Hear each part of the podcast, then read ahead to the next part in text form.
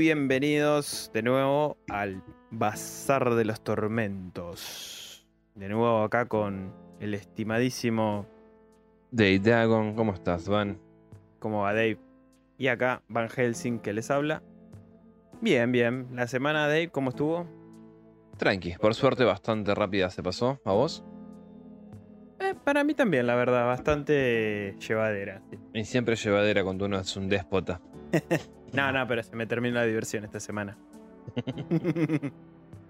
Nah, pero estamos más tranquilos de, de trabajo, así que. Está bien, e- es lo que importa. Sí. Bueno, Bien, hoy ¿qué nos trae? Nos trae otro clásico condenado, ¿no? Night Eh, Breed. Nightbreed. Justamente la novela de Clive Barker, Cabal, y su transposición al cine, Nightbreed. Ya es como un habitué. Sí, eh, vos decís Barker, ¿no? Sí, sí, Ba- Barker ya es como un habitué. Sí, se van a pensar que este podcast es solo de Barker. Podríamos, igual, hacerlo solamente de Barker y de King, pero... Sí.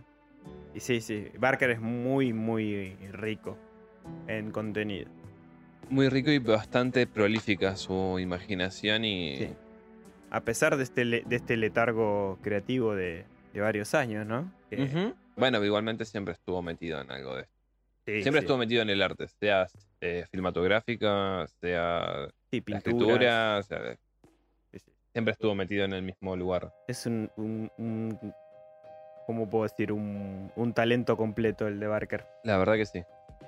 Sí, justo ingresé al sitio eh, el otro día de Clive.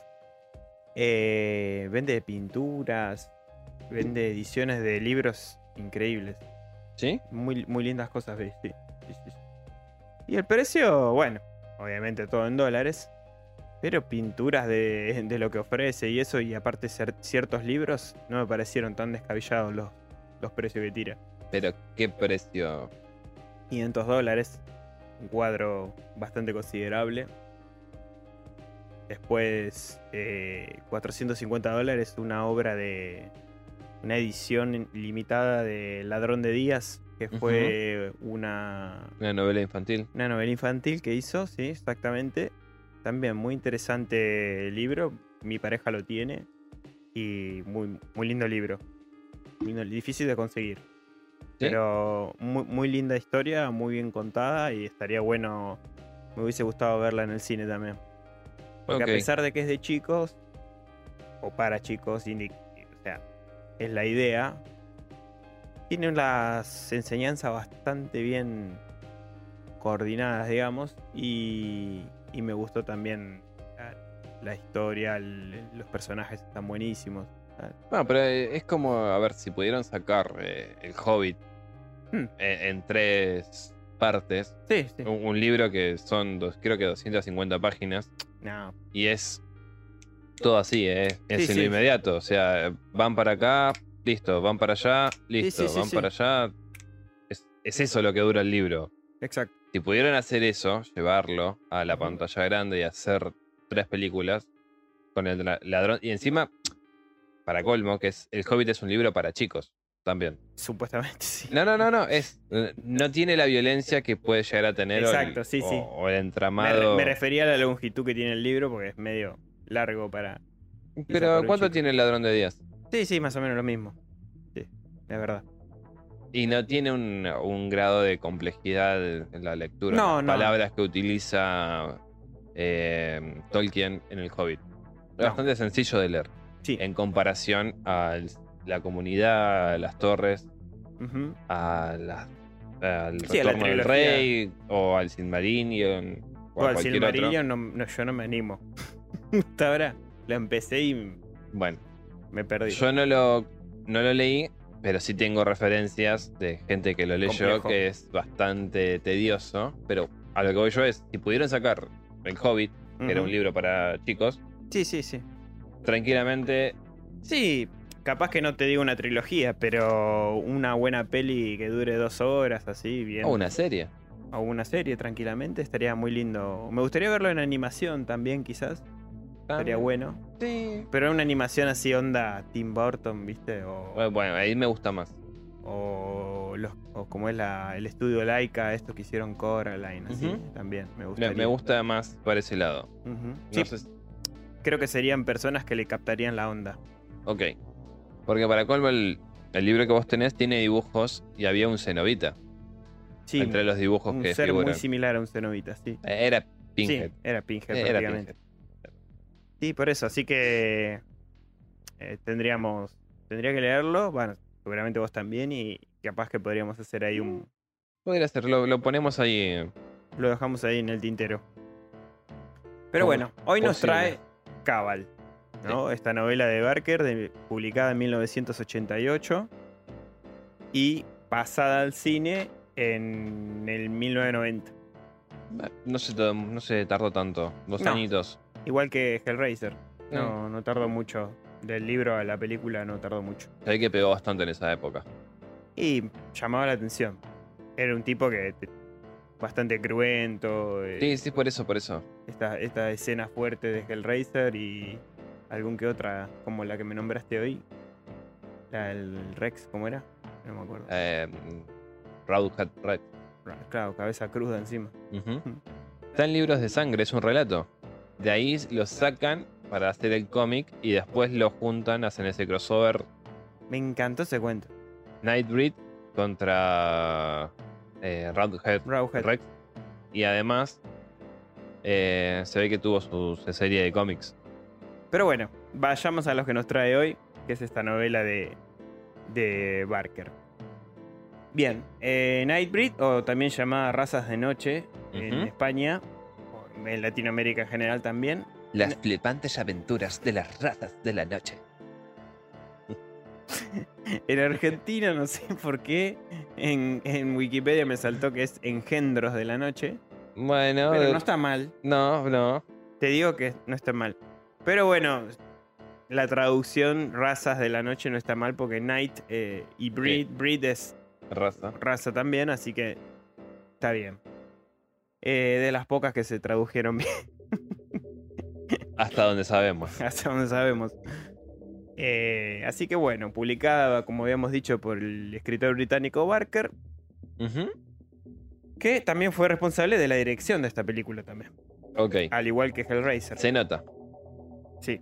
Se, no- se nota muchísimo el que hubo mano de, de Barker en, en la cinta. Sí, aunque bueno, hay que aclarar y destacar que lamentablemente la cinta fue toqueteada por toda la producción de ese momento Como siempre. y Como siempre. lamentablemente, bueno, ahora les voy a contar, les vamos a contar mejor cómo ocurrió, ¿no? Yo Pero No, no entiendo cómo funciona la cabeza de los directivos de las compañías de, de cine. Cuando hacen toda una película, ujú, te las presentan, le muestran, le, la ven y dicen, bueno, eh, ¿viste la parte esta que es esencial para la película, donde se van a entender muchas cosas? Bueno, sacala. claro. No me sirve. Sí, sí, sí. ¿Ves esta otra parte donde esto después se va a conectar con aquello? Bueno, No, no. Sácala. que esa parte sola, un flashback, nada más. Gracias.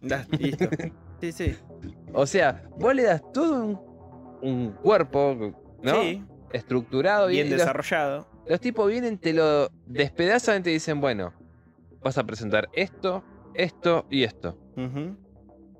Va a ser un éxito. Magnífico.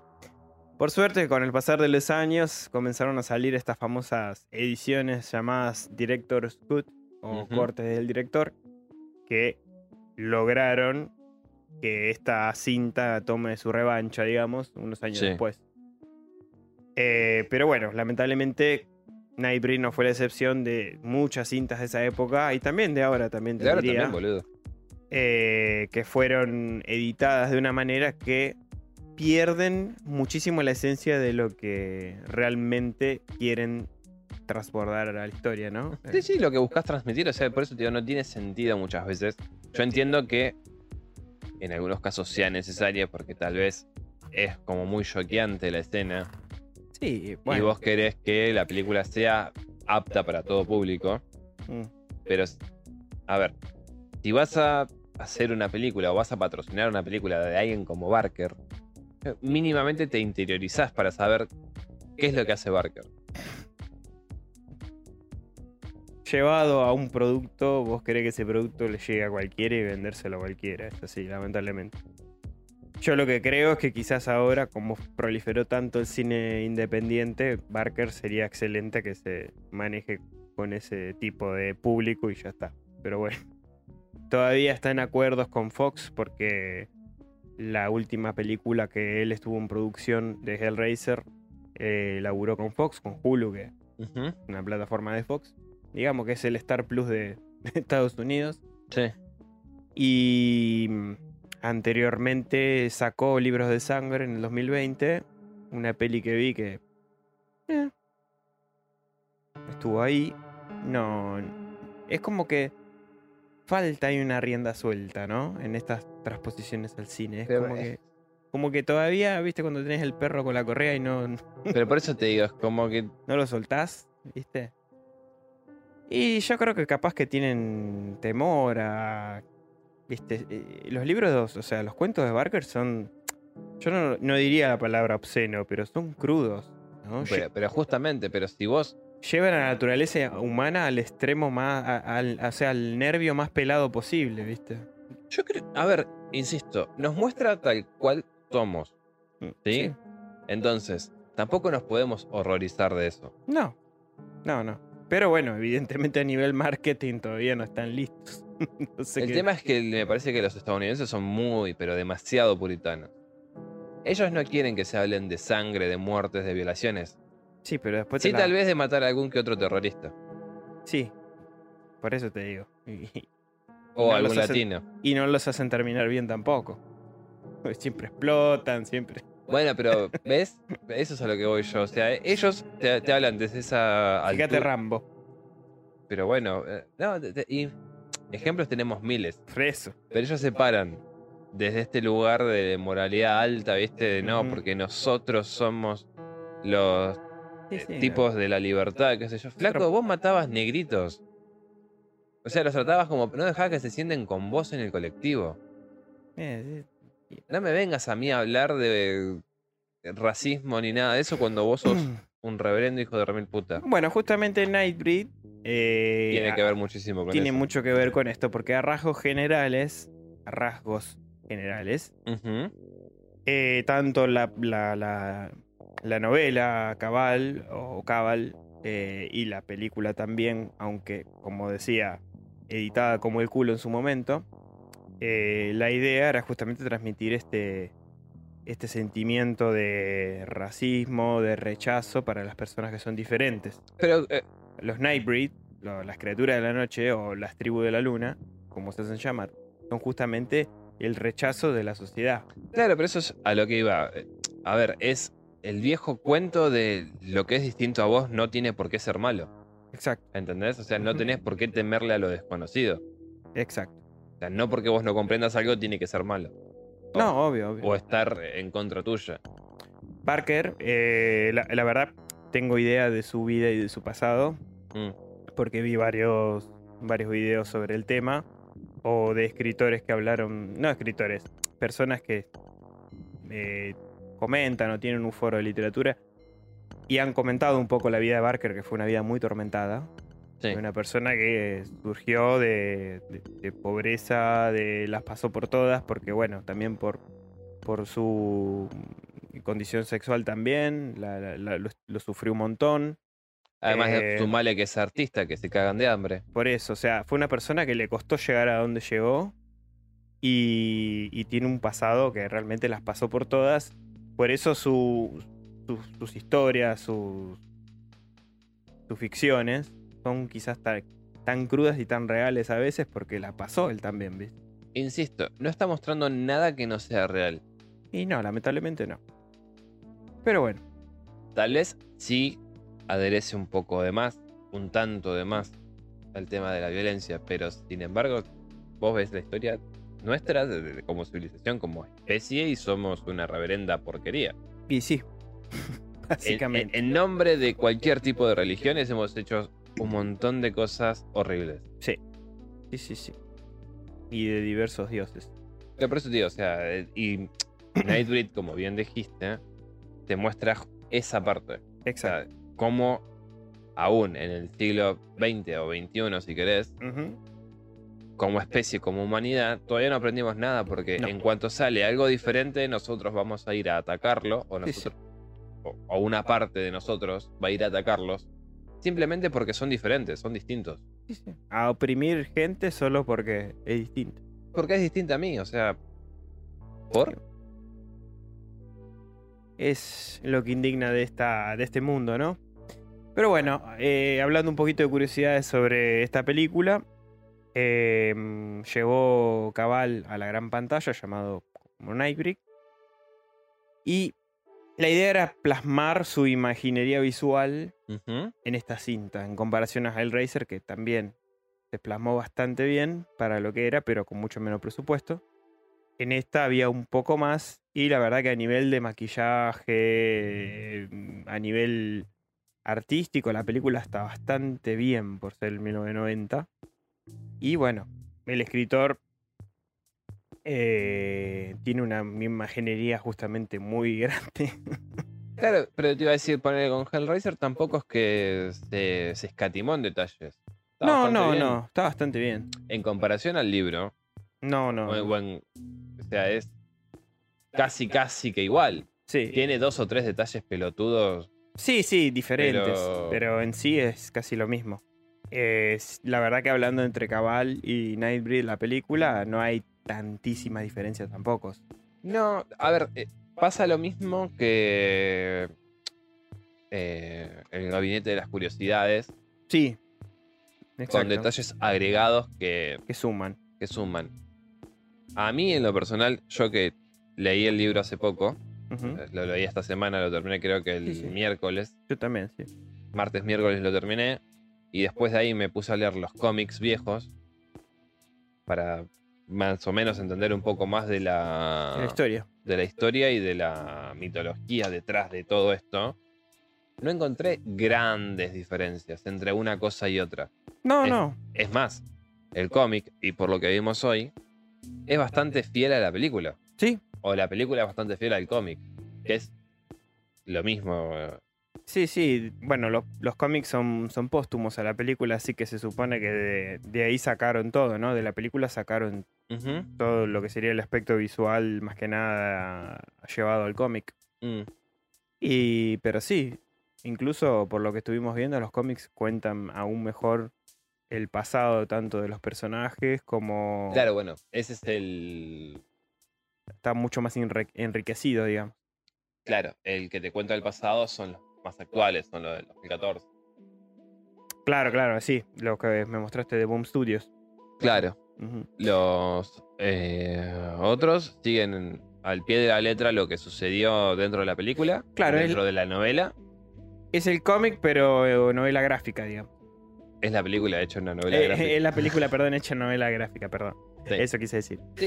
básicamente. Bueno, como decíamos, Barker saltó a la fama como escritor, principalmente en la década de los 80, y por la película Hellraiser, que la hizo, la presentó en el 87. Si no me equivoco, en el 85, 86 eh, publicó Hellbound Heart, que es la Sí. novela. Es más, me pareció haber leído alguna vez que mm, la película no le querían poner Hellbound Heart porque sonaba muy a novela, a, no- a película así de, de amorosa. Y si te pones a pensar, sí, corazón encadenado es, Claro, es raro. Cor- Corazón en- Entonces le, le cambiaron a Hellraiser. Eh, como, medio como que fue un- como una decisión de la producción. Para mí está excelente. Bastante acertado, ¿no? Bastante acertado. Para mí está eh, excelente. No, no tiene nada para. No, no, no, no. Para cambiarle no. No, no.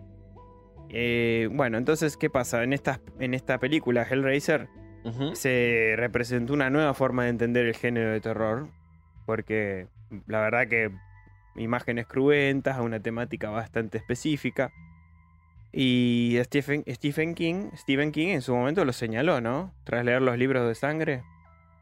Sí. eh, que, que se que él, eh, o sea, en su momento hay entrevistas de King que elogia a Barker totalmente. O sea, eh, llegó a decir que él era el futuro del terror. O sea, Y la verdad que eh, acá No el poco. maestro no, no es poco que te lo diga No es poco que te lo diga King.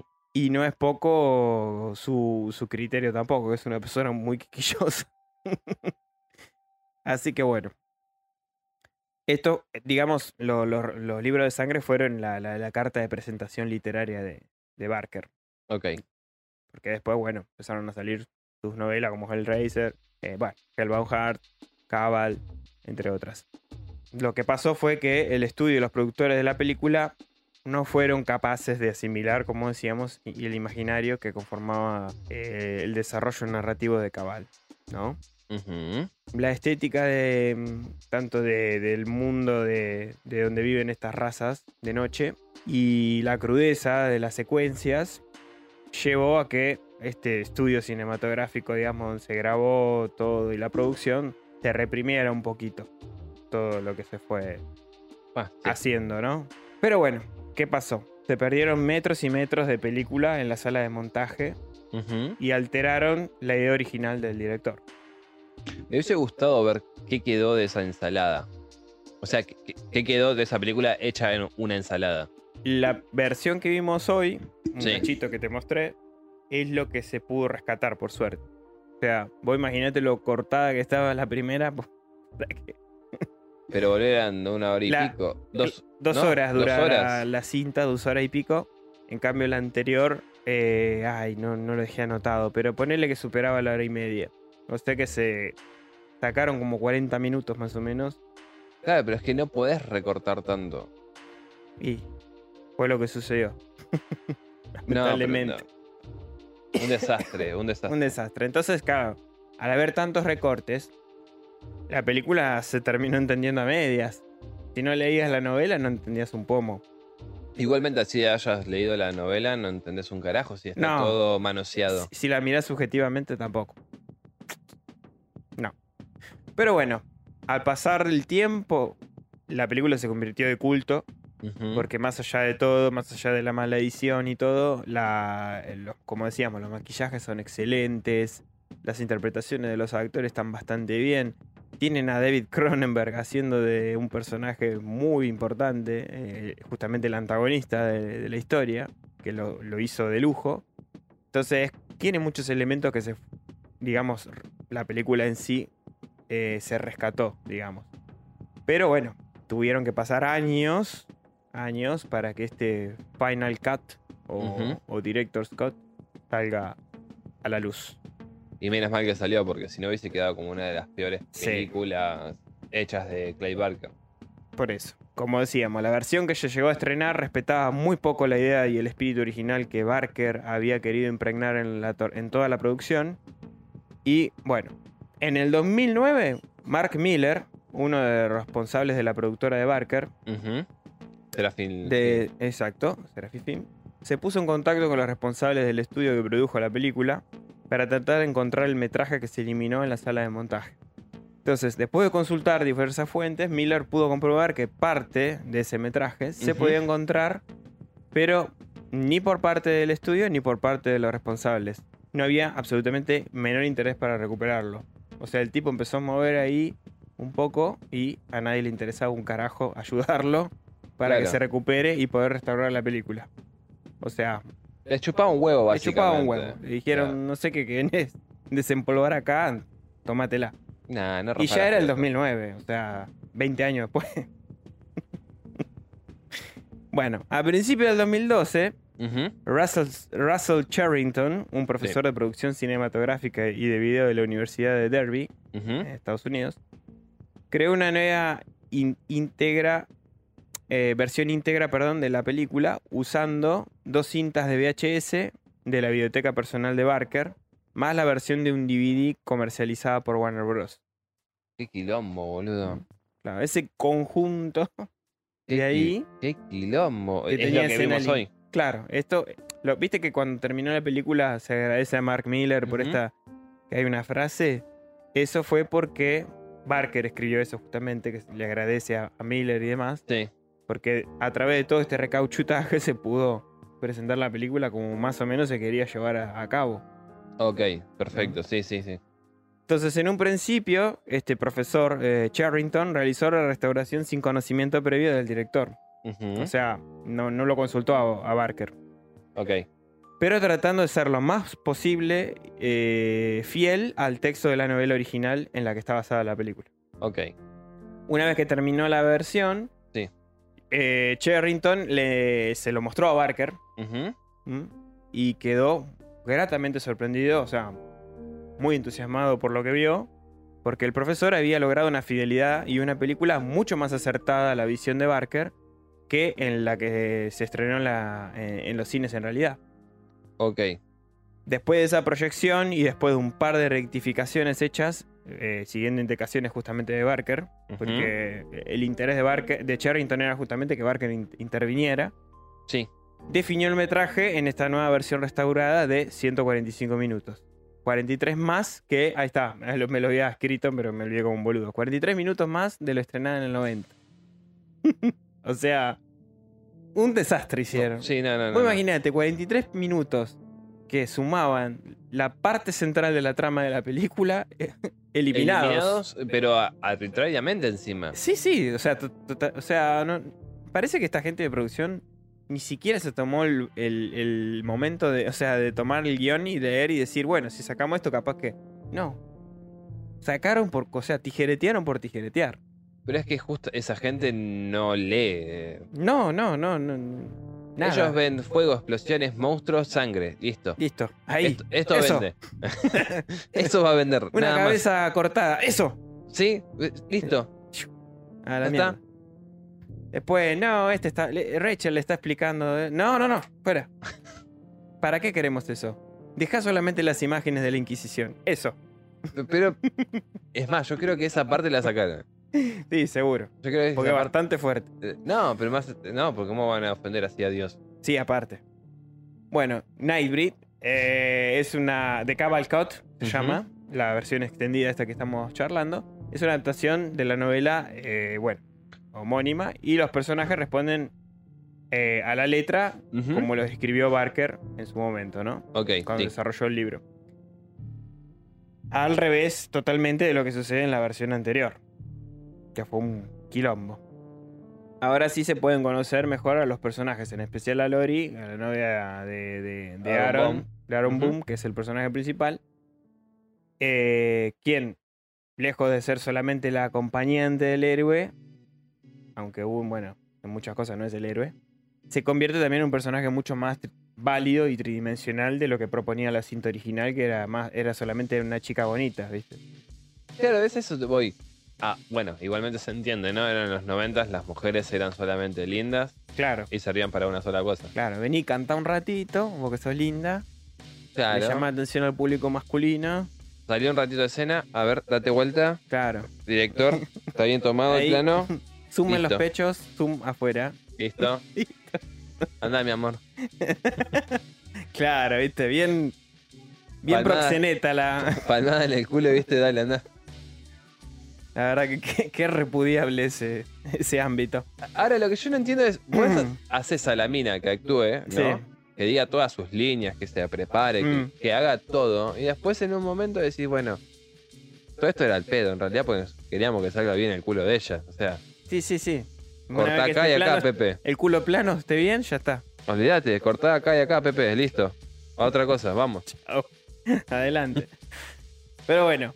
Eh, bueno, Boom también, gracias a esta nueva eh, adaptación recauchutada que se hizo, logró tener un, un mejor. Un una- poco más de profundidad. Un poco, sí, exactamente. Igual, y también al mismo tiempo el excelente antagonista y, y enemigo que tiene, que es Decker, el doctor Philip Decker. Eh, que, que también. Sí, ahora vamos a hablar de él cuando comentemos los personajes. Ok, dale. Una curiosidad, un dato de color, es que el nombre de Decker, que se llama Phillips K. Decker, o K. Decker, es eh, un chiste privado del escritor, o sea, de Barker, que hace referencia a Phillips K. Dick, o K. Dick, el aclamado escritor de, eh, de las novelas, por ejemplo, Sueñan los androides con ovejas eléctricas. O Blade Runner. O Blade Runner, o El hombre del castillo, que también es un Está genial. Muy buena novela y está la serie en Amazon también. Es un excelente libro distópico. ¿Qué pasaría si los nazis ganan la Segunda Guerra Mundial? Ajá. Junto con los japoneses, ¿no? Junto con los japoneses. E- Excelente. Bueno, la serie fue muy, muy bien recibida y muy bien aclamada también. Pero No, yo leí el libro. Eh, La empecé la serie, vi creo que uno o dos capítulos. mm, tiene No buenos me- actores, pero no me llamó a mí tampoco tanto. No, no me terminó de llamar la atención. Cuando vi, conseguí el libro, lo leí, está genial, está Sí, hermoso, Sí, sí. está buenísimo. Eh, Aparte me gusta la visión que le da a Dick. Bueno, Dick tiene eso también, de, de hacer historias de ciencia ficción muy reales. Hay otra- tiene otras tientas más que como... No se va con versos. ¿Mm? No se va con versos. No. La última, justamente de él, la última novela que hizo es la transmigración de Timothy. No me acuerdo, Timothy Richard, algo así es. Que es todo un viaje de, de un personaje, este Timothy, Sí. haciéndose todas preguntas filosóficas de la existencia de Dios y esas cosas. Todo hasta que va justamente a, a, a morir. Ok. Está bastante copado. Interesante, interesante para, para tener en cuenta. O Soy un Bloop, también es un cuento corto de él, que es en una guerra contra unos tipos, creo que de Saturno o de Marte, hacen un cambio de cuerpo. Sí. Con una de estas razas, un, un humano se transforma en un Bloop y un Bloop se transforma en una humana. Y es el conflicto de. De, Ya, con- de convivir en otros cuerpos. Claro, y, y en otro lugar. Exacto. Porque la atmósfera de allá no es igual a la de acá y es una suerte de Hulk. Porque Claro. en determinado momento, de- determinadas emociones, si lo controlan, se transforma en. Ah, ok. Está bastante copado. Bien, bien, bien. Bueno, ahí tenemos para aconsejarle a los oyentes tanto las novelas como los relatos de Philip, Philip K. Dick.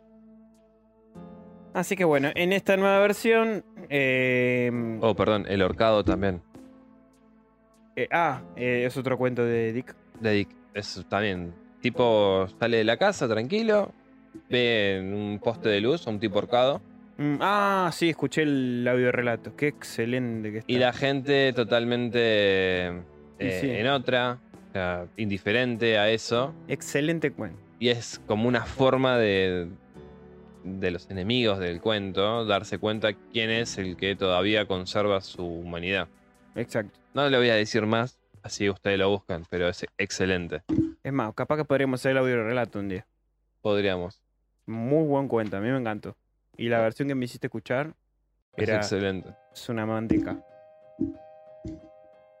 Pero bueno, como decíamos, eh, bien, vamos a charlar un poco de qué va eh, Cabal o Nightbreed, ¿no? Dale. Bien, esta historia va, va- vamos a hacer un breve resumen, después la contamos bien, ¿no? Pero se centra en, una, en un lugar, obviamente, de ficción llamado Midian, ¿no? Sí. Una especie de ciudadela abandonada Eh, eh, que no, se aloja debajo de un eh, cementerio. Claro, Hay una ciudadela minera ahí, claro, eso te iba a decir. El pueblo minero es Sherenek. es. Y el Midian es la ciudad subterránea que existe. Exacto, debajo del Del cementerio. Campo Santo está justamente en Midian, que es como el lugar de, de acogida para las razas de La la, raza noche. de la noche, exactamente. O las tribus de la luna. También. Eh, y en este, en este lugar, en Midian, se alojan todos estos seres eh, que a nuestros ojos son monstruosos, ¿no? Sí. Seres de diversos. Grotescos. en- grotescos. En, en cierta forma también. Sí, sí, con, obviamente con particularidades, una suerte de, una suerte de mutantes, Mm, de demonios, de mutaciones así, todas que van a esconderse o, o- o tomar o- como hogar a Midian, que es como un refugio, básicamente, en este subterráneo donde ellos conviven ahí, claro, en eh, una comunidad. claro, y se alejan del mundo exterior Claro, que, lo rechaza, que los rechaza uno. Eh, y que no comprenderían ni su aspecto ni su... No, y, a- y a- y otra cosa también es el sol, como ellos son criaturas de la noche, Exacto. la gente de la luna, Se entiende que, por contraposición, el sol sería como el enemigo natural de ellos. Sí, sí, el sol lo- los lastima, efectivamente. Eh, así que bueno, vamos a, a charlar entonces un poquito de los, de los personajes, ¿te parece? Dale. Vamos a presentar los personajes, así después charlamos bien sobre la historia, que es, es muy rica. Tanto en el libro, que me pareció un, un- un libro corto y al pie, muy bueno, bastante descriptivo, no me deja me deja con preguntas por ahí con los personajes, porque son muchos, pero con los, per- con los principales se maneja muy bien la novela. Con, bueno, con Boone, con, con Lori, con Decker, se maneja bastante bien. Para, ¿te parece si hacemos lo siguiente? Mira, Mm. vos decís. Presentás a Aaron Boone, si Y- querés. Y, vos el siguiente. No, no, y ahí eh, ahondamos en, el, en la historia de él. Ah, dale, dale. ¿Entendés? En lo que vimos ya en, los, en las ediciones Boone. Exacto. Ir contando un poco para entender la psicología de los personajes. Perfecto, me parece excelente. Lo que quería justamente comentar es eso. Que quizás tanto en la novela como en la película, en esta versión final obviamente, si ya la anterior no se entendió un carajo, en la versión final se entiende, pero bueno, quedan cabos sueltos. Quedan bastantes, pero de esta forma que eh, le estoy proponiendo a Van, Sí, va a quedar copado. va, va a quedar bueno y va a quedar más profundizado. Porque la editorial Boom, que fue la encargada también de, de ocuparse de, de la continuación de los hechos en Hellraiser, también hizo la continuación de los hechos con la novela Cabal. O Cabal. Entonces, eh, obviamente todo autorizado y monitoreado por Clay Barker, ¿eh? No es que... Sí, sí, acá no hay ningún tipo de improvisación ni, Ni- ningún valor agregado que no sea. No, no, no. Y no es tampoco fanfiction, nada. Es No. todo posta. Así que bueno, vamos por el personaje princi- principal que es Aaron Boom o luego el convertido Cabal, ¿no? O Cabal. Sí. Es el personaje principal, un chico con un, con un pasado atormentado, víctima de su propio psicoanalista que lo manipula y le hace creer que es un asesino. Sufre visiones en sus sueños sobre un lugar llamado Midian, justamente, que comentamos antes, y sin saberlo es destinado a ser Cabal, ¿no? Claro. Un Nightbreed o una criatura, un gendro de la noche, encargado de salvar y refugiar a la tribu de la luna Ujú. Frente a la inminente destrucción de su guarida, que es lo que va a ocurrir en la cinta, ¿no? Claro. Se supone que esto te lo explican más en, en los comic boom. Sí, Y es- también lo vemos en la, en la película. sí, Que Boone estaba destinado a ser el profeta. exacto. O sea, el, perdón. El, El Mesías. Mesías, en estas, una suerte de Mesías que salvase a la gente de la luna y, se- y- y los llevara a vivir a otro lugar donde serían felices y comerían perdices. Sí, básicamente. Esto se supone que es así. Ahora, la psicología de Boom está tan trastocada porque él, eh, en sus inicios, o sea, la- como él es concebido, es fruto de una violación por parte de la, una expareja de la madre, que era tipo una suerte de stalker, que la, la acosaba, el tipo tenía denuncias, tenía órdenes de, de alejamiento, Y un tenía enfermo. todo, claro, todo para que eh, se diese est- esta concepción. Un día de estos, la madre está trabajando en una, creo que es una florería, algo de eso, está vendiendo un ramo de flores a un tipo. Hay unas, un chascarrillo así medio boludo porque el chabón le dice que son las flores para la mujer. Sí, El tipo esto lo ve de afuera, sí. se, vuelve loco. Claro, se vuelve loco. Entonces espera que la chica cierre el, negocio y la empieza a acosar. Un posesivo de mierda. Claro, le empieza a decir que él sabe que la ama, que la, la denuncia la hizo la madre, la, la bruja de la madre, y bueno, y ahí la termina violando.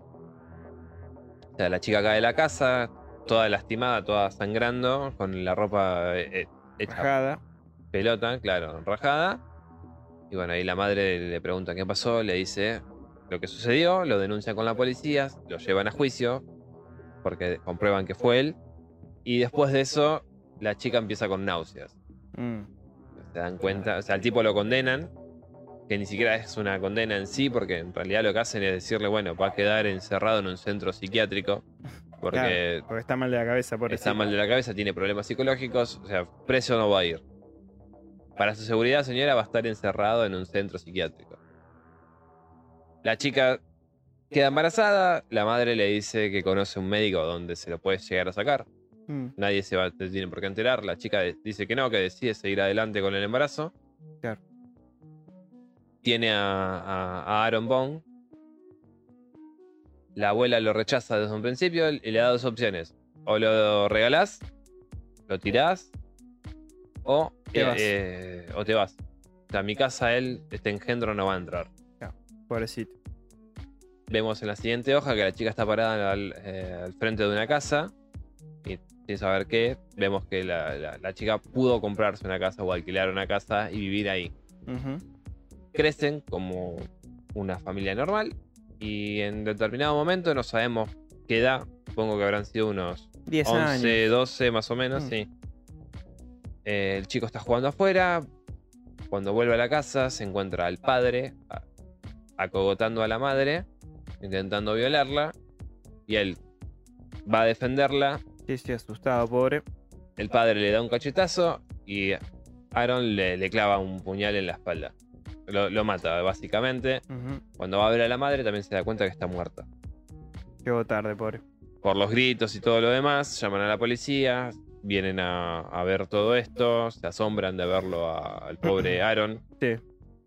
con el cuerpo de, de la madre inerte y el padre ahí desangrándose. Se lo lleva a la abuela, que la abuela, insistimos, o sea, fruto de una violación, encima de, de esa persona lo rechaza 100%. Sí. Lo tiene básicamente como si fuese un reo, un preso, o sea, una molestia para ella. Claro. Es, la única persona que se tiene que hacer cargo y parece- pareciera que le molesta. Crece en este ambiente. Un día se está bañando. La abuela medio que piensa que se está masturbando o algo medio raro. Y cuando lo va a sacar del baño, empieza a toser sangre y se muere. Ok. Estaba enferma la vieja. Sí, algún tipo de enfisema o cáncer. Después de eso, Aaron termina cayendo en un. eh, ¿Cómo se dice? Estos centros para chicos. Reformatorio. Sí, un or- no, un orfanato. Bah, peor todavía. bah, no sé porque peor. reformatorio sería para. Sí, para chicos que son conflictivos. o- Sí, sí. Terminan en una casa de para niños o orfanato o lo que sea. esto es en. En el cómic eh, de Boom, de ediciones Boom. En el original, te dicen que eh, Aaron estuvo en un reformatorio. O sea, Ah. y estuvo por, por robos pequeños. O sea, Sí, sí, porque trató de sobrevivir como pudo, pobre. Claro. Bueno, en este lugar en el que él va, ve toda la, la triste realidad que viven muchos chicos dentro de un orfanato, que es gente drogándose con... Sí. ¿Cómo se llama el que tenés que calentar la cuchara? ¿Meta? Eh, no. Sí, la. Sí, la No, mm, heroína. her- sí, heroína. No, bueno, la heroína se inyecta también. Eh, Bueno, no importa. Están disol- anfetaminas. disolviendo algo en una cuchara. Mm. Supongamos que haya sido metanfetamina, que haya sido heroína o que haya sido alguna otra cosa. Sí, sí. Ve eso, ve las palizas que se dan entre los mismos chicos dentro del orfanato, o sea, los más grandes sometiendo a los más chiquitos. Sí. Y en un momento, Aaron está durmiendo, se abre la puerta y entra uno de los celadores bajándose los pantalones. Claro, también sufrí Siguiente ese tipo panel. de abuso.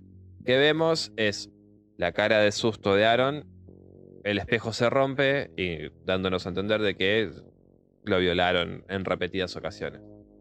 Y sí, o sea, una vida totalmente atormentada este pobre chico. Sí. Se entiende que por eso tal vez quedase también él un tanto trastocado. mm, sí, y, y que tenga la psiquis tan aquebrantada de Claro. manera tal que Decker jugara con su cabeza como lo hizo. Exactamente. Porque- Porque, en el cómic eh, de los 90, que es la primera edición, Sí. las visiones que tiene justamente Bond son con eh, Peloquín, con Shinasa-. Shinasasi, con Midian, con Lillebog. O sea, son todos personajes de ahí. Claro. Que él no entiende por qué son esas visiones. Pero Claro, en sí no son malas, o sea, no son de, de muerte, de violencia ni nada de eso. pero son estas criaturas am- amorfas. Claro. La cuestión está. Perdón. Sí tiene una visión con, con cadáveres. Ah, Que es lo que yo pienso. ahora sí, en retrospectiva, que él está viendo en realidad los muertos que van a quedar de Midian. Claro, el tendedero que va a quedar. Ujú. Es probable. Una sorta de visión profética de lo que iba a ocurrir. Claro. Después él en su ya adolescencia, adultez, conoce a Lori en un café. Él, él trabajaba de cocinero, la chica, esta Lori le pide que le sirva café. Se lo sirve y bueno, ahí se hacen como pareja. Exacto. Y es ella la que le recomienda justamente al doctor Decker. Decker, encima. sí, Lori Winston, que sería la novia de Boone, es el otro personaje. Es una chica muy cariñosa, está enamorada totalmente de él, está enloquecida. Y bueno, después de, de que Boone en la historia vamos a, a ver que él en un momento muere, Sí. Eh, luego de esta supuesta muerte en realidad, eh, mm, sale a la búsqueda de respuestas y esto ayuda también a la trama, ¿no? Eh, de, de la historia. Otro personaje que, que sí, que el que sigue es el... No, pero pará. Eh, acá, con Lori podemos decir lo siguiente. Sí. Ella en el cómic de los noventas, Sí, con este, después de los eventos de, de Nightbreed de la película de Cabal, Cabal. con Aaron y, y Lori buscando un lugar para Nueva Midian y toda la boludez, Sí. caen en la granja de una bruja que es eh, Nana Seven, Sí. perseguidos por otras razas de la noche que están en contra de eh, establecerse en una Nueva Midian porque son caníbales. Básicamente, o sea, los se supone que las criaturas de la noche tienen prohibido comer carne. Claro, estos seres que viven acá. Claro, tienen prohibido. Ok. No te dan una razón, o por lo menos hasta donde yo estoy leyendo de los cómics, no hay una razón aparente de por qué. Me suena a equilibrio, ¿no? A equilibrio. Puede ser, puede ser, me, me inclino más por ese lado. La cuestión es que no te la dan. Sí. Pero bueno, en este lugar, en este gallinero, hay unas, unas gallinas raras violetas donde ponen huevos y en cada huevo que vos agarrás te muestran tus recuerdos o sea, y los compartís con los demás. Ok. Con Lori vemos que la chica tenía facultades bastante grandes para ser una eh, arqueóloga bastante copada, Mira. pero ella antepone su sueño de ser cantante. Ok. Entonces, muestran esa parte como que la chica po- podría haber zafado de ser eh, o, estar, o encontrarse en ese lugar encerrada con las criaturas de la noche, ujú. Pero por haber elegido eh, ser una cantante, es que Sí. termina ahí. Ahora si querés dar De hecho, sí, de hecho en la película eh, Lori justamente es una cantante. En Claro. la escena donde ella está cantando. En, en el cómic también, en el principio, con, están saliendo así con, con, Ah, no, ah, con Aaron. Eh, ella canta los viernes en tal lugar, ¿viste? claro, sí, sí. Y entonces medio que ahí se esteriquea, me, me vas a venir a ver, qué sé yo, qué sé cuánto. Pero no es que sea una cantante de renombre, sino que canta en un No, bar. no, normal. está en un pub ahí. Claro, exactamente. Sí, sí, en la película sucede lo mismo. Sí. Eh, bueno, el doctor Philip K. Decker, o a secas Decker, bueno, en la película está interpretado, está bien, no nombré los actores de lo anterior porque la verdad que no son de muy reconocidos, pero a este lo quiero nombrar, es David Cronenberg, un excelente director de cine, con muchísimas películas que podríamos hablar horas y horas acá en el bazar de su tipo de cine. Decime dos. Por ejemplo, Videodrome, una excelente película de los 80, Ujú. donde se plantea eh, esto de, la, de los realities, el extremo de llegar a los realities, en donde se- mm, un reality justamente es tipo un video snuff de gente siendo asesinada y torturada, y que esto se convierte en un canal. Ok. Es, Me, me no, gus- no, me gusta el concepto.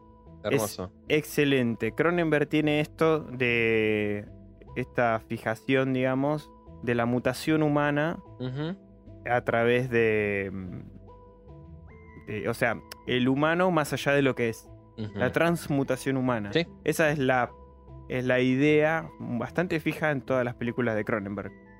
Eh, en- después sacó La Mosca, The Fly. Oh, listo, ya está. Palabras mayores. ¿Listo? Mm, listo. Entonces, entonces ahí ya se darán cuenta que la transmutación humana es la fijación de este hombre. Eh, bueno, hay una película de los 90 que se llama Crash, que también es muy buena, de Cronenberg. Eh, Butterfly X también. Eh, también interesantísima historia de un... ¿Qué más? Eh, había una de unos mellizos que ahora no me acuerdo el nombre, que también estaba buenísima. Y bueno, hace poco eh, sacó otra película que también habla de esto sobre la transmutación.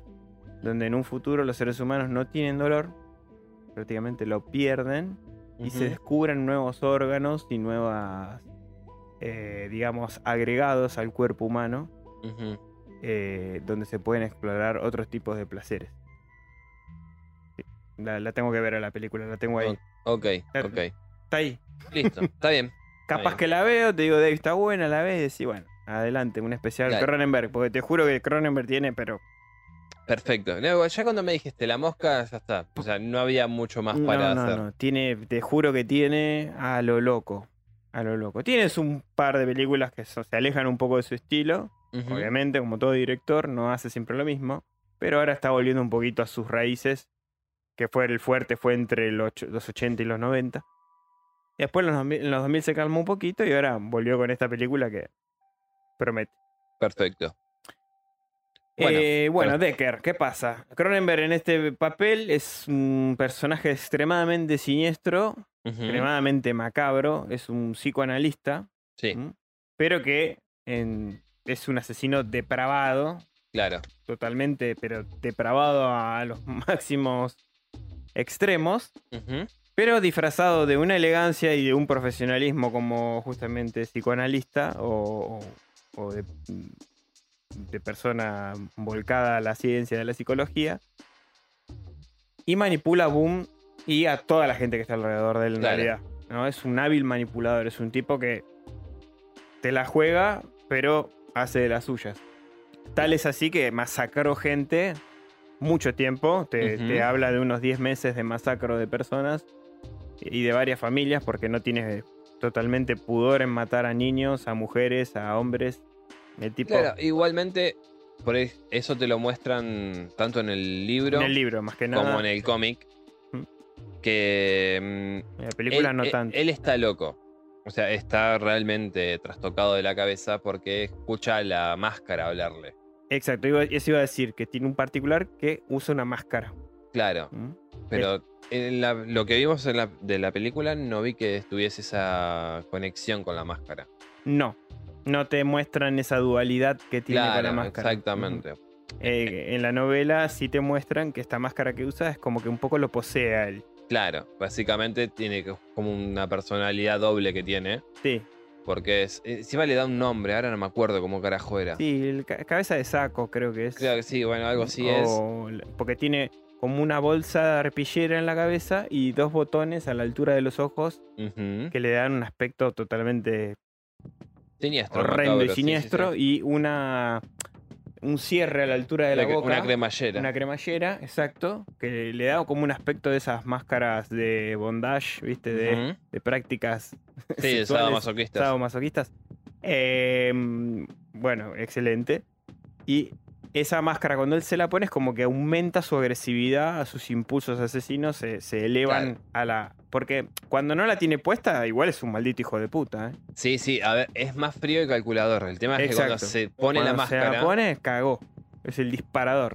Porque algo interesante que, por ejemplo, que van a ver ustedes en la película, y que no, lo- no sé si lo explicarán en, en la misma, pero en la novela sí, es que Decker hace mierda todo el hotel donde está alojando Lori con su amiga que era, o esta conocida, Sherry. Shirley. Sí. No, Sherry. Sherry. Eh, Cheryl. Cheryl, Ujú. donde se estaban alojando porque se le escapa a Lori. Exacto. O sea, se le escapa al enmascarado este, se le escapa. Eh, que ahora vamos, vamos a explicar cuando lleguemos a la parte de Cheryl, bien cómo es que se le escapa. Sí. Así no, no spoileo mucho de esta parte. Sí, sí, tanto en el libro como en la película esa parte es diferente. Bueno, por eso. En la novela, Lori se le escapa. Ahí la máscara le empieza a recriminar a Decker como sos un estúpido. un tarado. ¿Cómo pudiste permitir vos sabés que esto va, ahora va a ser peor. O sea, Va a tener voy, a, repercusiones. voy a necesitar más todavía de lo que me tenés que dar. Exacto. O sea, Le, lo que- le aumenta la demanda. Exactamente. Que también sucede en el asalto a Nueva Midian. Es verdad. a- a- perdón, a Midian. ex- pasa exactamente lo mismo en el cómic y en la novela. y en la novela. Entonces, Decker, sin la máscara, es un frío hijo de remil puta, manipu- manipulador y frío, que calcula todo eh, Milimétricamente. exactamente. Hasta inclusive agarrar justamente a, a Bond para hacerlo a él el responsable de todos los asesinatos. Exacto. Exacto. Él, Lo- él- él sacó fotos de todas estas depravaciones y asesinatos que hizo. Se las guarda, el muy hijo de puta. Sí. Lo llama a una parte y le dice, se las muestra, que obviamente son una masacre lo que le muestra, y le dice, lamentablemente, a través de los análisis y de los estudios, de- porque ha- hace referencia como que hay unas cintas que él va grabando y. Boone entra como, entra como en trance, una especie de hipnosis en donde le saca eh, en este análisis cosas que, él, que Boone va diciendo que encima eran más referentes a Midian que otra cosa. Claro, que eso es a lo que yo voy. Se supone que Punk entraba en esta Este trance. en este trance porque él le suministraba algo. Exacto. Y él lo, lo que hace justamente Decker es imitar esas muertes. Eso te lo, Exacto. te lo explica más en el cómic. Te lo explica más. en- y sí, en el libro un poco también, pero más en el cómic, me parece. En el cómic, en el de los noventas, es más crudo y te lo dice Decker. Que lo que él hizo fue justamente em, representar esas muertes para poder romperlo a, a Ah, Boone. Para quebrarlo a Boone, sí. porque ya estaban sobre la pista de, de Decker realmente. O sea, ya Exacto. sabían que había un asesino y que tenía que ser de determinada forma. Sí, en el transcurso de 10 meses creo que 8 familias masacradas. Claro. O sea, era mucho ya. Justo Boom, en esa sesión, que no te lo explican en el libro, tenía que eh, ya tener el alta. Exacto. Entonces dice, a mí me están por agarrar, Se, se me acerca el momento. vos vas a ser el cabeza de turco. Ese es excelente chivo expiatorio. Es este tipo inestable, atormentado, lleno de problemas. Exactamente. Vos sos el indicado. Le muestra todas estas cosas, esta- todas estas fotos, después les da un, un fármaco, supuestamente para que él se relaje y esté mejor. Eh, Aaron lo toma, termina siendo un, alucin- un alucinógeno. Sí. Porque termina teniendo un accidente.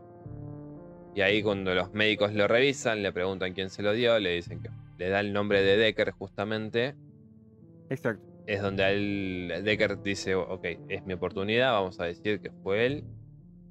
Y como lo encuentran con este fármaco, asumen que el tipo se drogaba con esto Exacto. para poder masacrar y hacer todas las atrocidades que hacía. Tal cual. O sea, todo le vino como anillo al dedo al hijo de. Exactamente. Ahí contamos este pequeño fragmento de la trama, porque después lo vamos seguramente a volver a nombrar a esto. Pero es para que se entienda mejor el nivel de manipulación y calculador y frío que es este personaje, ¿no? Eh. Realmente es de lo peor. Después, bueno, seguimos con personajes más sencillos, menos desarrollados, quizás más desarrollados en la historieta, pero no en, en la cinta ni en, la, ni en el libro tampoco de Cabal.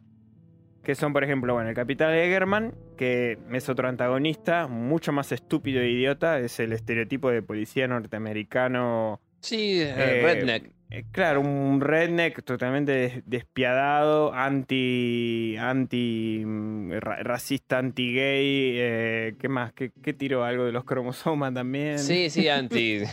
una cosa.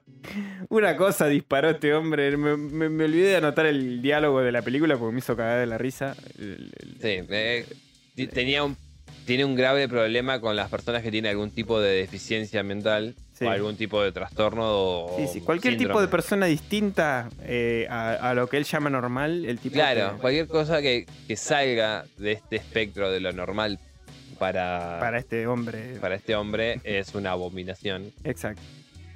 Totalmente corrupto, además, asesino y se transforma en un aliado de Decker en el momento de asediar a, a- a la pobre Miriam. No se puede decir mucho más porque No. en el cómic ni siquiera se ahonda. No, no, después contamos cómo muere el estúpido este, pero por eso en el cómic no creo que se le haya dado mucha pelota tampoco. Pero en el cómic no, no muere. Ah, ¿no muere? No. Bueno, en la película por suerte muere. Si querés decirlo, nada, muere asesinado por manos de, del siguiente del personaje. siguiente personaje que es justamente el sacerdote Ashbury. Bueno, contalo ahí. Es un sacerdote trastornado, asesino también, que no, no tanto en la película, eso no te lo da a entender, pero el, ahora Dave nos va a explicar qué pasó en los cómics. Claro, en la edición Boone, por ejemplo, nos muestran a Ashbury, o Ashbury, como verga se le diga. Ashbury. Es un tipo que se crió dentro de lo que parecería ser tipo una comunidad de Amish. Por cómo se viste la madre y cómo se viste la- una de las chicas con la que él interacciona. Sí, pero eh, capaz que son esos presbiterianos o algo de eso. También puede llegar a ser. O alguna, alguna orto- iglesia católica ortodoxa cerrada, No extremada. importa, e- es el tipo eso. este en el cómic interacciona, o per- perdón, mejor dicho, vive dentro de una comunidad de evangélicos o cristianos o, o la denominación que, eh, que se le quiera dar, totalmente extremistas.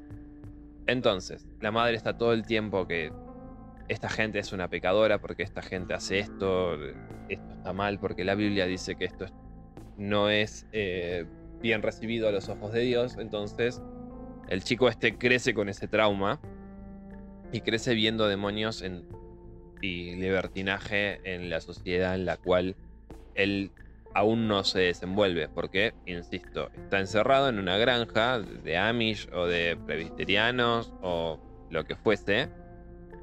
Y cuando él sale al mundo real, cuando él va a las ciudades de Nueva York o Las Vegas o San Francisco y ve todas estas personas distintas a él, asume el,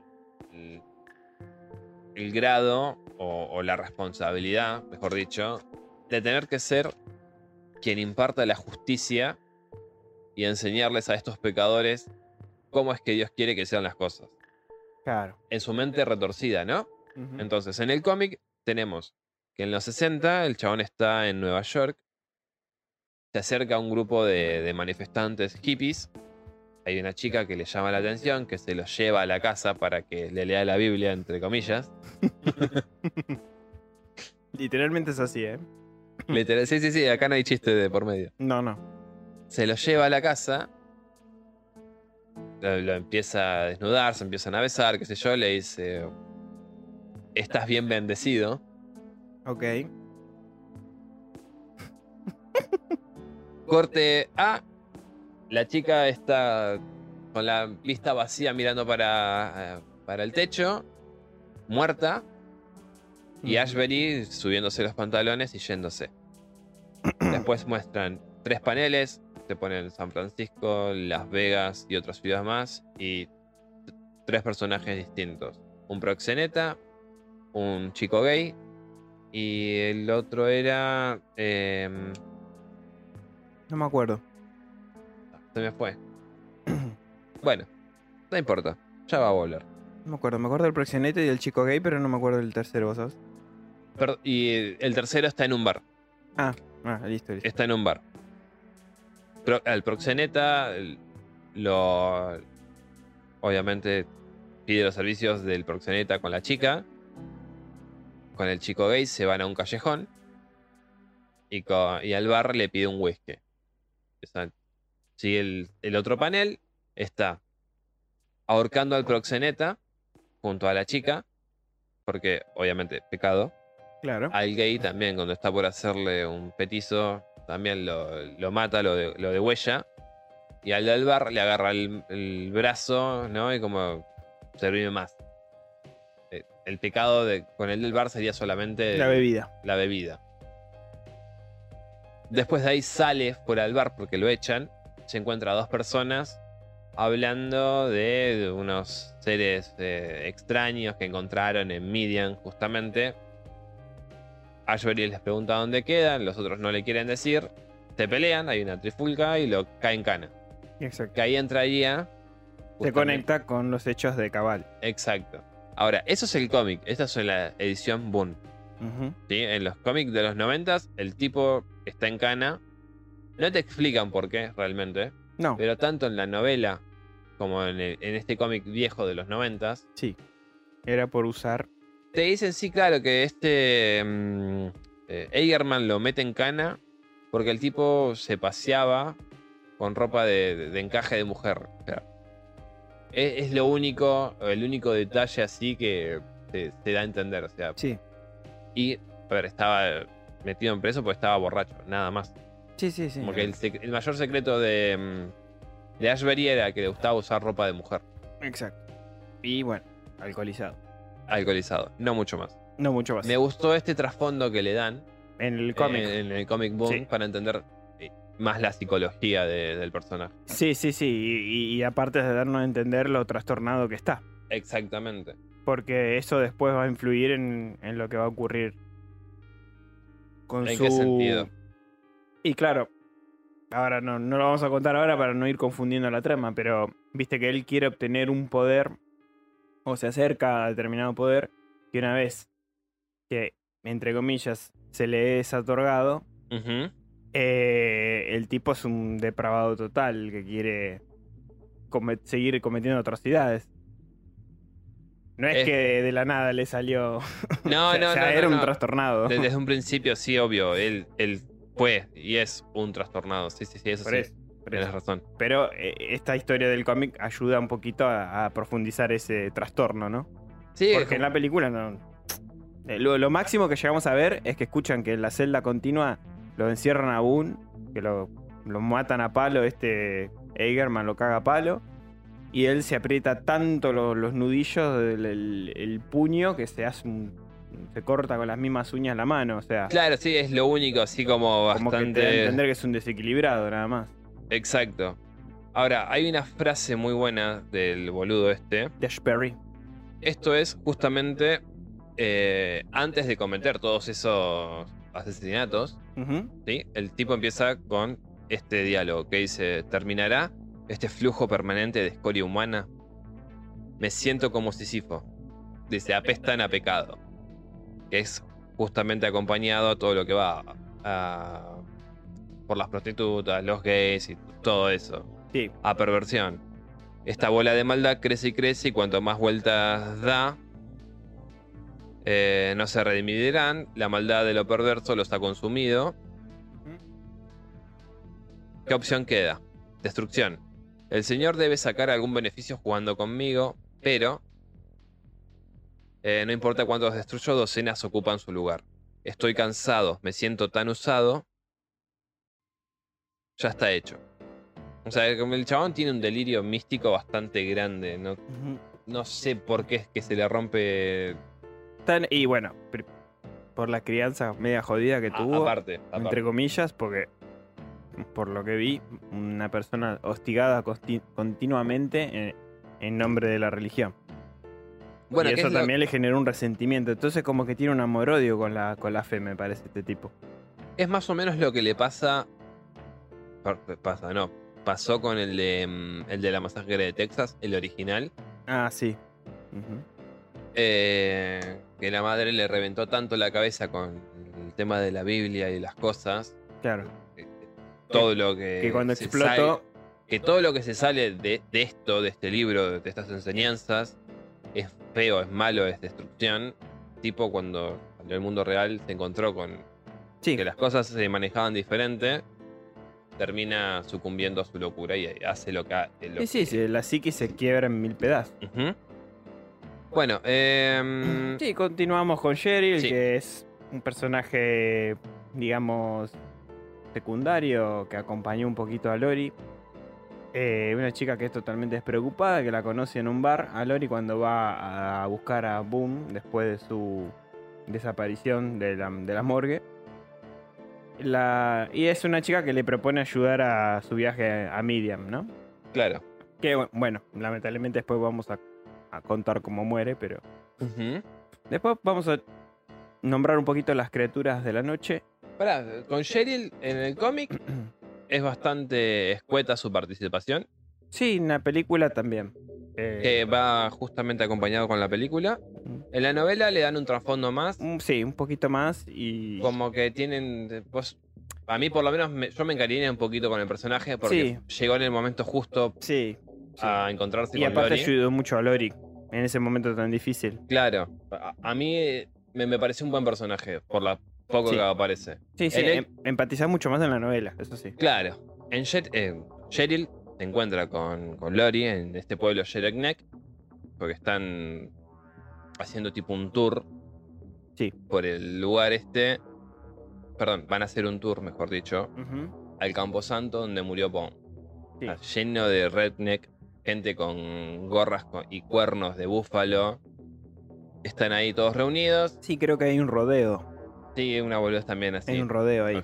Parte de la gente está por el rodeo y parte de la gente también está justamente para ir a ver dónde mataron al supuesto asesino de niños y familias y toda la boludez. Al pobre. Entonces, Lori está en el bar, está ahí preguntando dónde queda este sitio de Midian. Nadie le da pelota hasta que aparece Cheryl. Se, se conocen, interaccionan, pegan onda. Y Cheryl le dice, bueno, vení, vamos a salir acá, qué sé yo, qué sé cuánto. Eh, se van. Pero antes de irse, justamente Cheryl conoce ahí a Decker, que le da otro nombre, no me acuerdo cómo carajo se llama. Sí, em, le, le- le- le miente con su identidad, le hace creer que es un banquero que, que está por, por irse no sé a dónde a construir ah, su, un- una nueva Pero- vida. Y... En la película te digo yo, ¿eh? En la película es más corta la cosa. No, por eso, en, la pe- en el cómic es igual. Es, En, el- en- Lori está en el bar, conoce a, a Cheryl, sí, se hacen amigas y se van juntas a- al Campo Santo. claro, pero en el libro se No, conocen, Sí, van al hotel, desarrollado, claro. Cheryl sale sola porque eh, Lori estaba agotada ese día y no quería salir, pero se escucha Sí. como que hay joda y eso. Igual agotada es un decir. Se queda sola. En la novela Lori aprovecha este momento de soledad en recordar a Boone y a tener un Y encuentro, una cosa llevó a la otra. a tener una- un encuentro íntimo con su cuerpo, a, a- a masturbarse, a A explorarse, explorarse. a explorarse un poco y mientras tanto Cheryl sale. Cuando sale sola conoce, Que Cheryl, Cheryl quería que alguien la explore.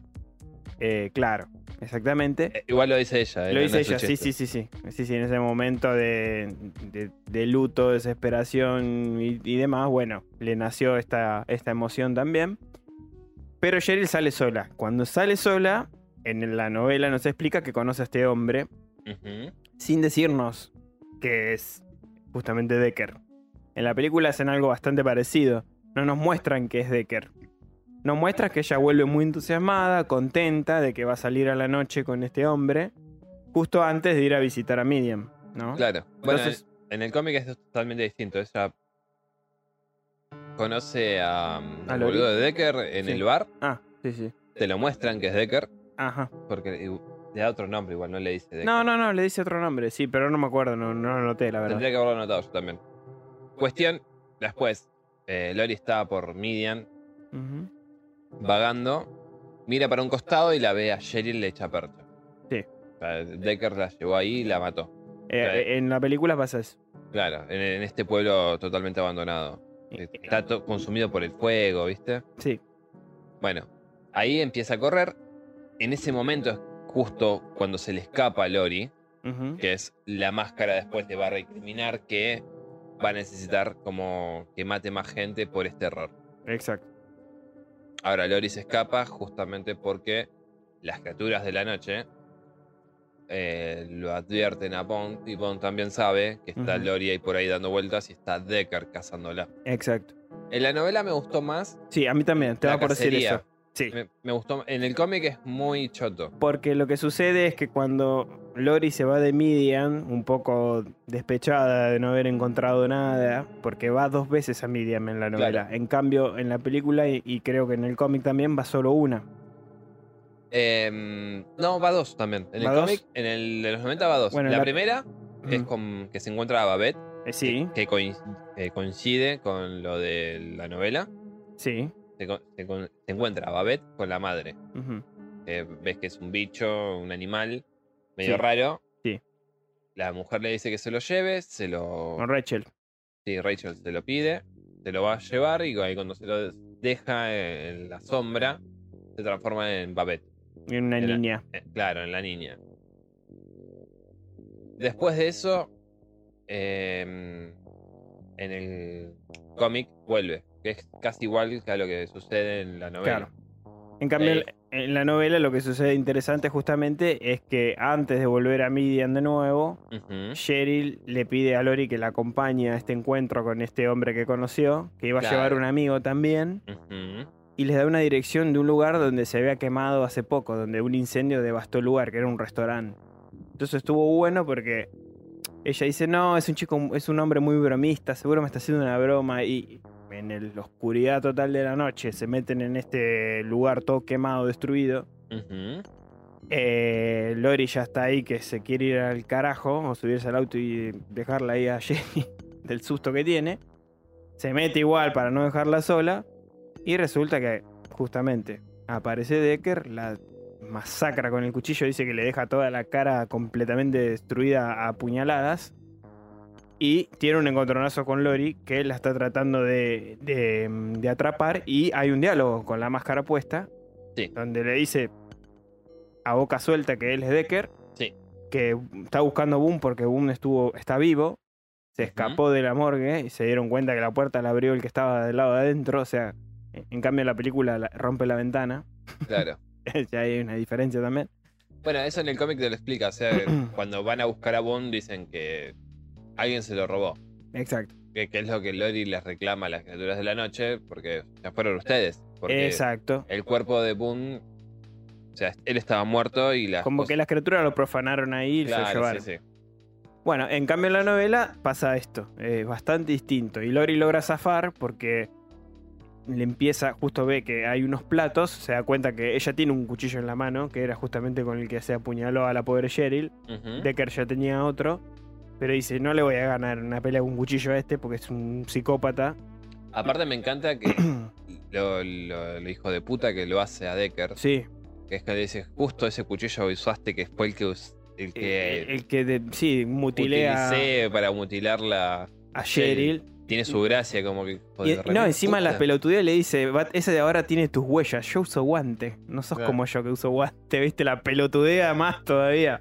Es un sádico mal, chabón. Bueno, entonces Lori logra zafar, ve unos platos, se los revolea y logra zafar y se va a la, a la mierda y, y ahí vuelve de vuelta a, Miriam.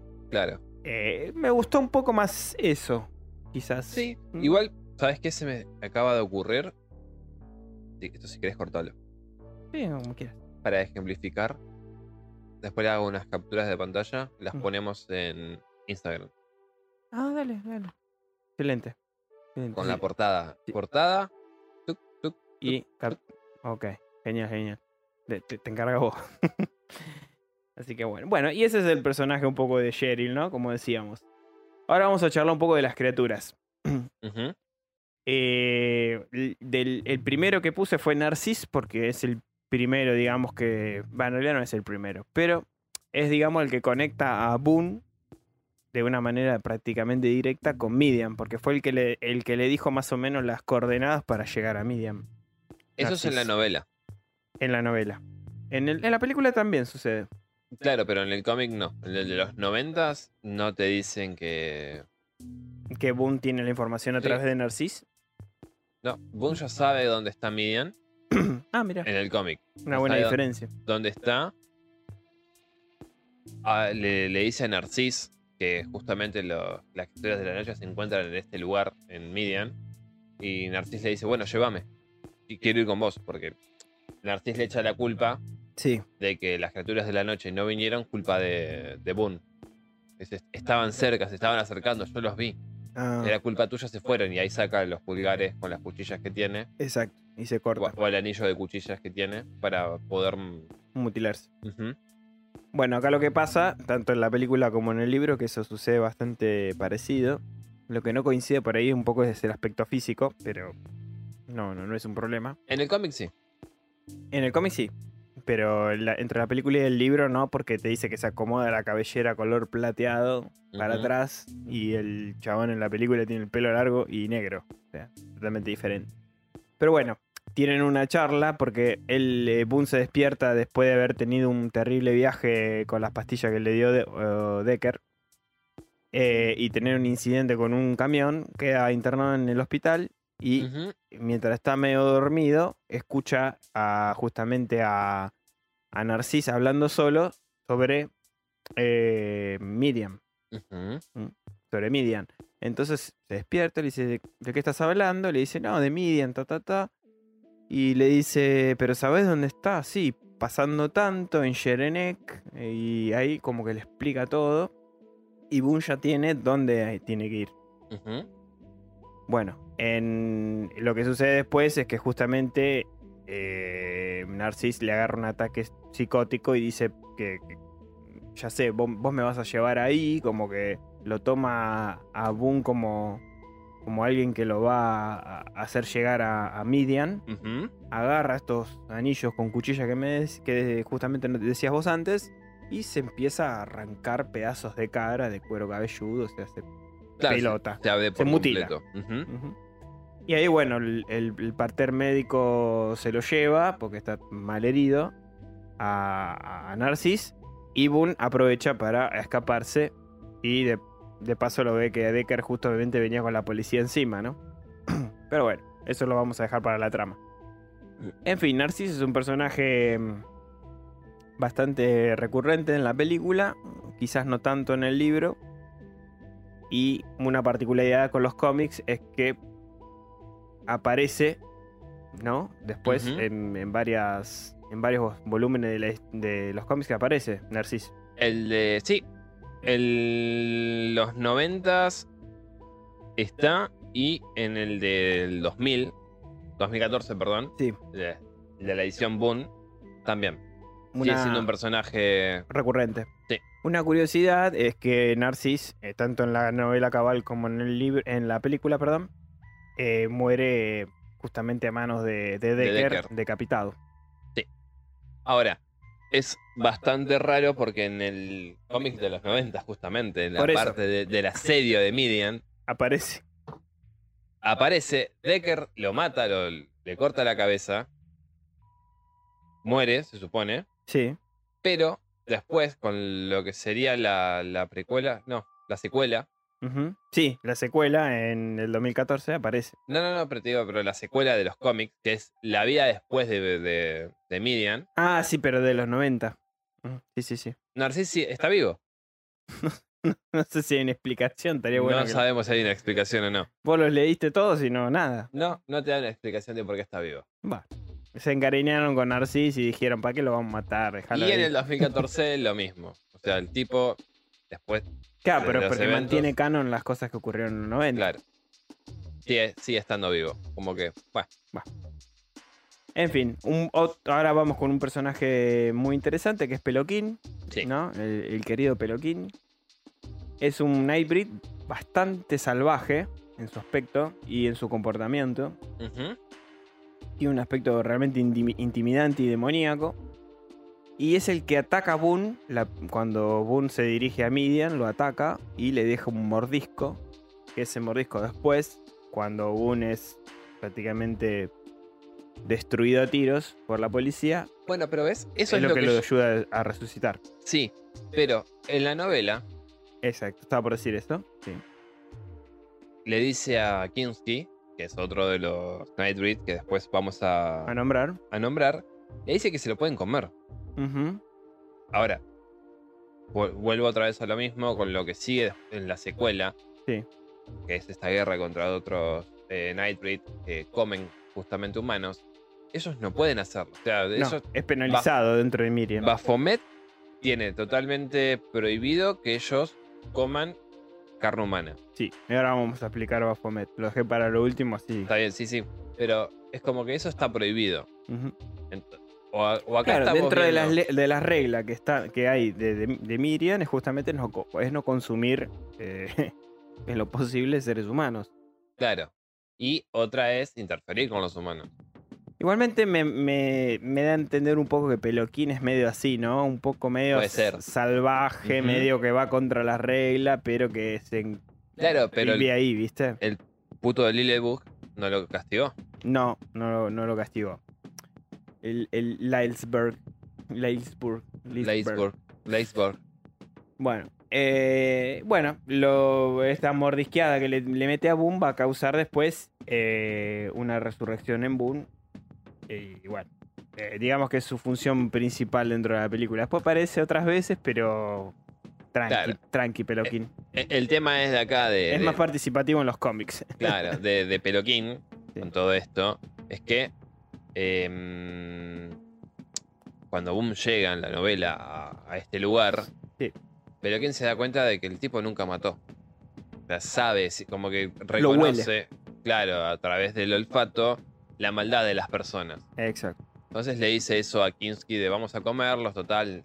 Y eso a Boone le hizo ruido después cuando se fue de Medium. Sí. Le hizo ruido porque estos bichos no me van a mentir, ¿viste? Como que. Entonces, por ese motivo, porque Boone le dice, no, sí, yo maté un montón de personas, él todavía creyendo que todo lo que le dijo Decker era verdad. Era verdad. Recordemos que, si bien Decker le confiesa a Lori que él es el asesino enmascarado, Sí. Lori no sabe que em, Boone está vivo toda- Exacto. aún. Aún. Entonces, eh, por lo que sabemos del personaje ¿De Peloquín? de Peloquín, está desde 1857 Ah, una 8. activo.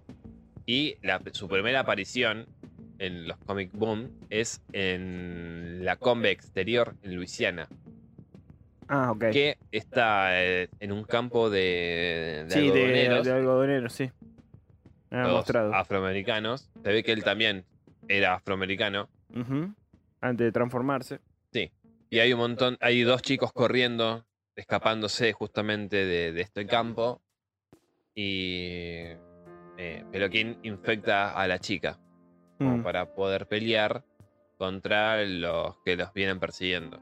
Exacto. Eh, Otra vez, o sea, lo único que hace mordisco. Peloquín es morderlo. O sea, si quisiera matarla, lo podría haber hecho. Sí.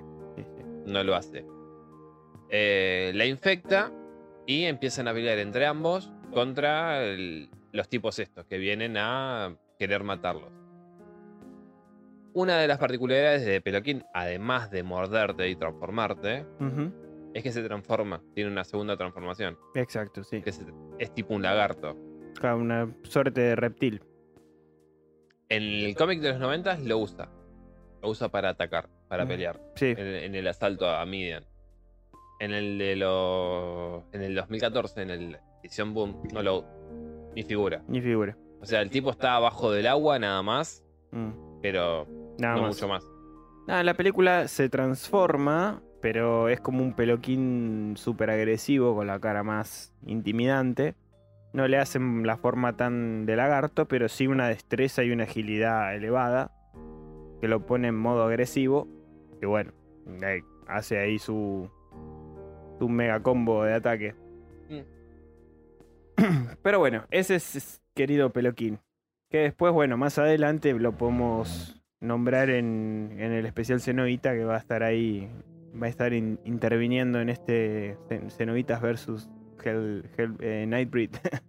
que va Claro. Y después su otra aparición. Perdón, bola, ¿eh? Sí, sí, sí. Perdón, vale. ¿eh? Su, otra aparición es en Criaturas de la Noche em, versus eh, Roundhead Rex. que dijimos Ah, que también. era- sí. Ah, mira. que su aparición es en el medio de una orgía, Qué raro, Peloquín. pero ¿quién diciendo? El diálogo es el siguiente, se la meto a cualquiera que me ofrezca un agujero, ¿dónde? ¿Quién acepta? Esto se le dice a una mina que es tipo un elfo, Ok. dice que, que animal, y a otro que también es tipo, es tipo Namor, Ah, ok. que le dice, quieto que yo la vi primero. No discutas, no, no discutamos, hay para todos. O sea, esa es la aparición de Peloquín. Y después, bueno, empieza a sentir, como a darse cuenta de que están atacando otras criaturas de la noche. Cómo le gusta la joda a Peloquín, ¿eh? A Pe- Peloquín no tiene problema, me parece. Todo lo que camina. Ah, bueno, y como dato de color, eh, Peloquín se termina, digamos, como poniendo de novio con Yuna Sassi, que es otro de los personajes. Claro, igual, esto también sucede en la. En el cómic Boom. En el comic book. Acá en, en la película te lo da a entender porque están ahí bastante juntos, pero no, no hay No. un- una aclaración sobre eso. Bueno, el otro personaje es Kinski, un hybrid mucho más pacífico, pero Sí. tiene la cabeza con una peculiar forma de luna creciente, Sí. o de media luna si le queremos decir. Es el que defiende a Boom del ataque de Peloquín en el cementerio, le permite a Boom que escape, digamos. Eh, de los dos, entre Peloquín y él, es el más centrado, ¿no? Sí. Y bueno, y tiene esta forma particular, de justamente parece una media luna en la cabeza. Y en el cómic nos va a comentar Dave acá por qué tiene esta forma, porque en la película no se nos explica su pasado. No, es- eso es lo, lo raro, que no te dé una explicación, por lo menos a medias, Sí, en un diálogo o algo. De por qué está así. eh, cada uno de tampoco, ellos, ¿eh? Cada uno. O sea, de Peloquín podrían haber ahondado un poco más de cómo es que se termina transformando. Sí, sí. Bueno, pero en la novela tampoco. Son, son simplemente criaturas que ya, Claro, pero por ya eso te- tienen su construcción, digamos. algo podrían haberle puesto. Mi- mínimo, un mínimo, pero bueno. Ahora, con Kimsky, por lo que vemos en, en el cómic de los noventas, Sí. eh, eh, otra vez en este gallinero, cuando él abre un huevo, Sí. lo que encuentra es. ¿Ves esto? Ah, esa. Es un tubo. frasquito, sí. Claro, con sangre. De no ¿Sí? sabemos qué. que, que pone, aquí, aquí tiene, León. Lo he preparado eh, según el, el método descrito por el, ah, por, ah, por el mismísimo Paracelso. Paracelso era un ah, para alquimista. ser, sí, el alquimista, sí, sí. En. Amnesia el juego está para ser. Ujú. La solución de San Víctor es, se Ok. supone. Tiene que ver con la alquimia, entonces. Perfecto. Dice, un remedio para la psicosis del aspecto. Ok. Bueno, pero pongamos en contexto un poco. Kinski, digamos que era un. eh, más o menos en qué siglo. ¿De qué siglo es? Sete- Yo- 1700, más o menos. 1800. 1800 te diría. Ok, y era una persona pudiente. Pudiente ¿Qué? con una, con una cara no muy agraciada. Ok, y tenía esta Mira. fijación de tomar este. te- Ok, perfecto. No es muy agraciado y la mujer de la cual él está enamorado es Sí. alguien bastante lindo. Eh, Linda, va. Bastante linda la, la chica. Está bien, entonces con, con esta inseguridad de su aspecto físico consigue esta, eh, este frasquito este alquimista. eh, de Paracelso y ujú, una vez que lo consume sufre esta transformación, ¿no? Este. Que lo deja con este aspecto que no que tampoco lo ayudó mucho, me parece. Dice. eh, lo que decía tu corazón es una mujer muy discriminadora, monseñor. Es lo que le dice el, El tipo que le da el el, alquimista. el alquimista. Exigirá unas facciones que igualasen su belleza. Podrá servir. Dice, su, su esencia libera las restricciones que el Dios del cielo ha colocado en nosotros y permite que el hombre mortal se remo- eh, remodele en cualquier imagen.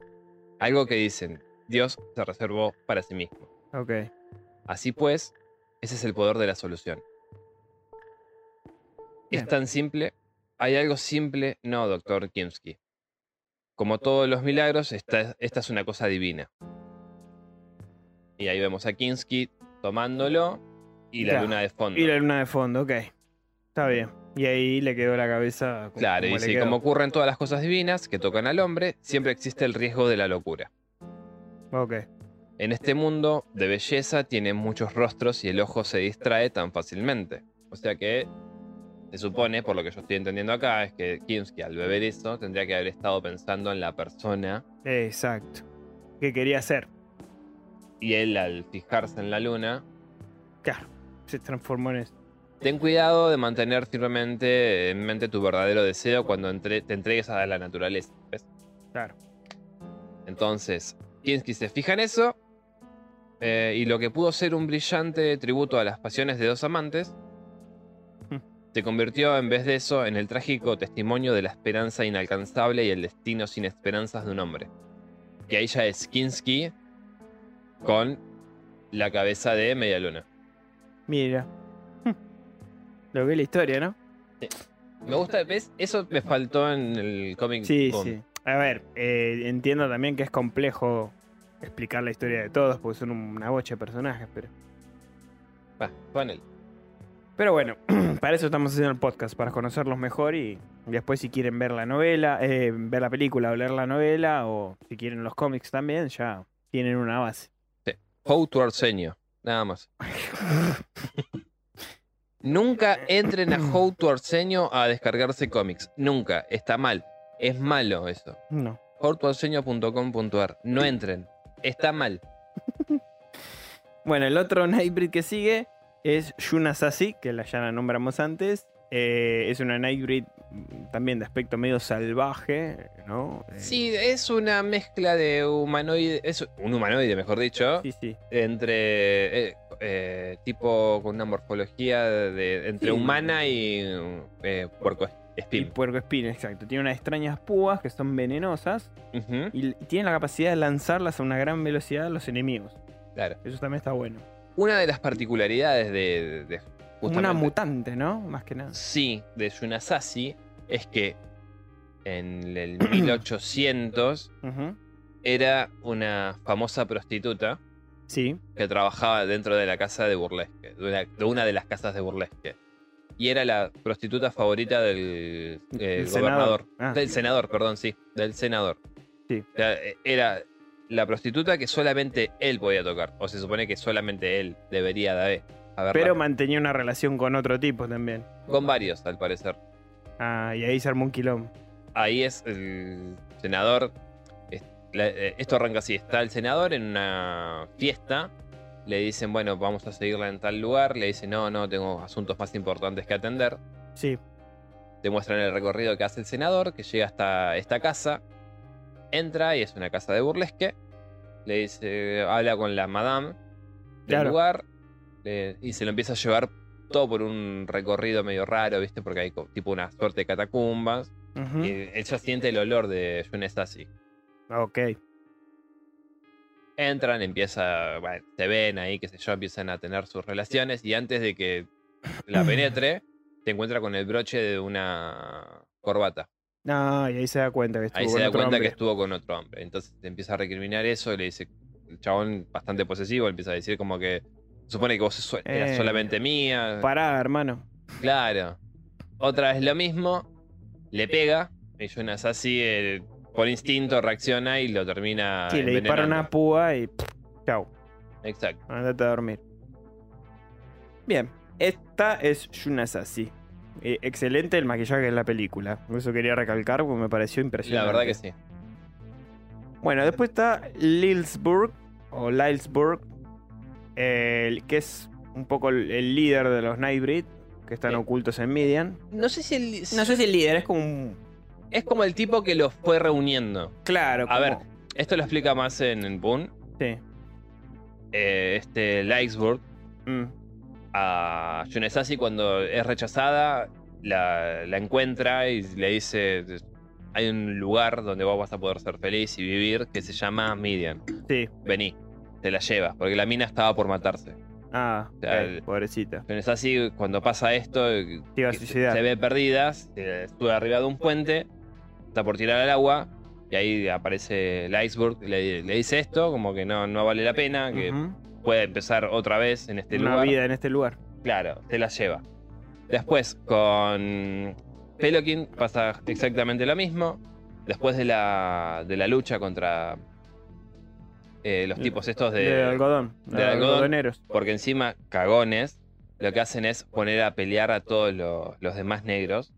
Claro, los demás tipos que estaban laburando la, ahí. la gente blanca agarra, saca como fuerza de choque a los negritos que tenían encerrados. Hijos de puta. Entonces Peloquín termina matando, eh, Sí, él termina herido, También a esta gente inocente. claro. Cae al suelo, medio desmayado, se Hijo acerca de justo al iceberg, le dice lo mismo, o sea, vení, vamos a encontré este lugar donde vos te vas a poder sanar.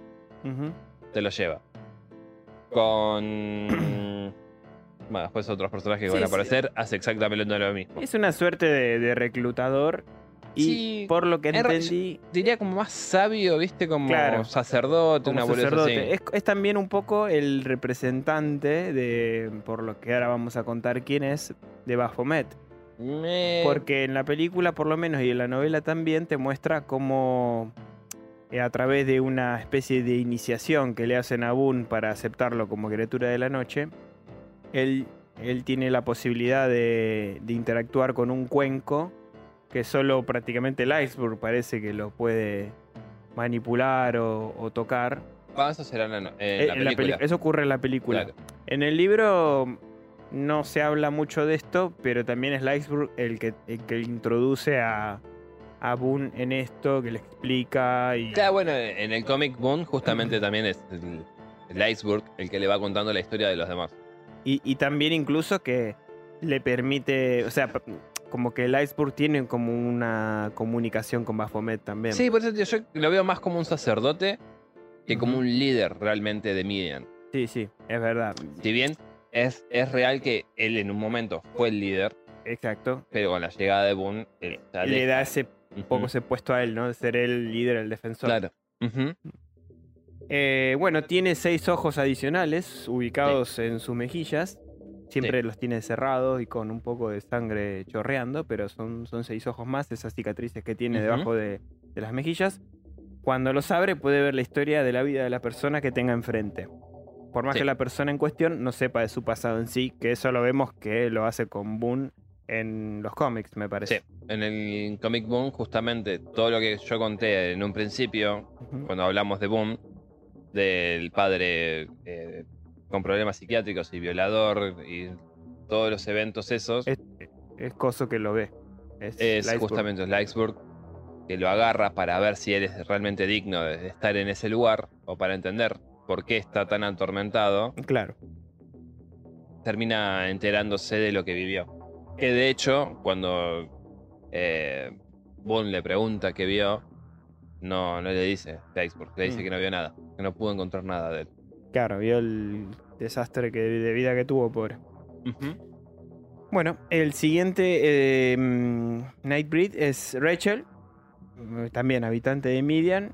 eh, tiene una hija llamada Babette que, expuesta al sol, se transforma en una peculiar criatura que fue la que recoge Este Lori. Tipo, tipo un gato, pero con las piernas Pero más largas. Sí, sin pelos, así media. medio grotesca. Ayudada por. que justamente la ayuda a Lori cuando llega al cementerio para investigar lo ocurrido con Boone. Eh, ella después tiene así como un, un acercamiento con Lori, le cuenta un poco de qué va esto de las razas de la noche. En la película hay una escena bastante copada donde te muestra que ella le cuenta lo que ocurrió con, con su especie, con, con todo lo de estas Sí. en realidad no son una especie. Justamente se llaman tribus de la noche porque son de to- todo distintos estos seres, de diferente proveniencia. O sea, sus transformaciones son totalmente variadas, como estuvimos viendo, tanto Kinski, Peloquín.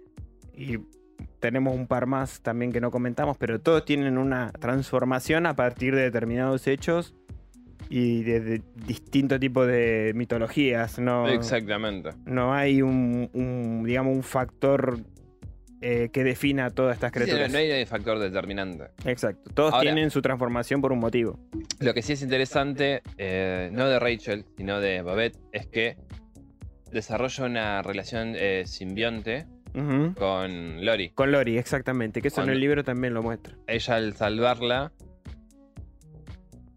no Sí. sé por qué, no entendí bien por A qué. modo de agradecimiento, porque Lori quería respuestas, Mm, le, le da le da como. le asimila un poco sus, Creo sus- que sus sí. poderes. Porque creo que en la novela dice como que le chupa un- el pezón, Sí, ¿no? sí, se nombra que, que- que Si sí. no me equivoco, en la novela es como que succiona el pezón de Lori y a través de eso quedan como conectadas. Sí, en la película no lo hicieron distinto, pero sí. Claro.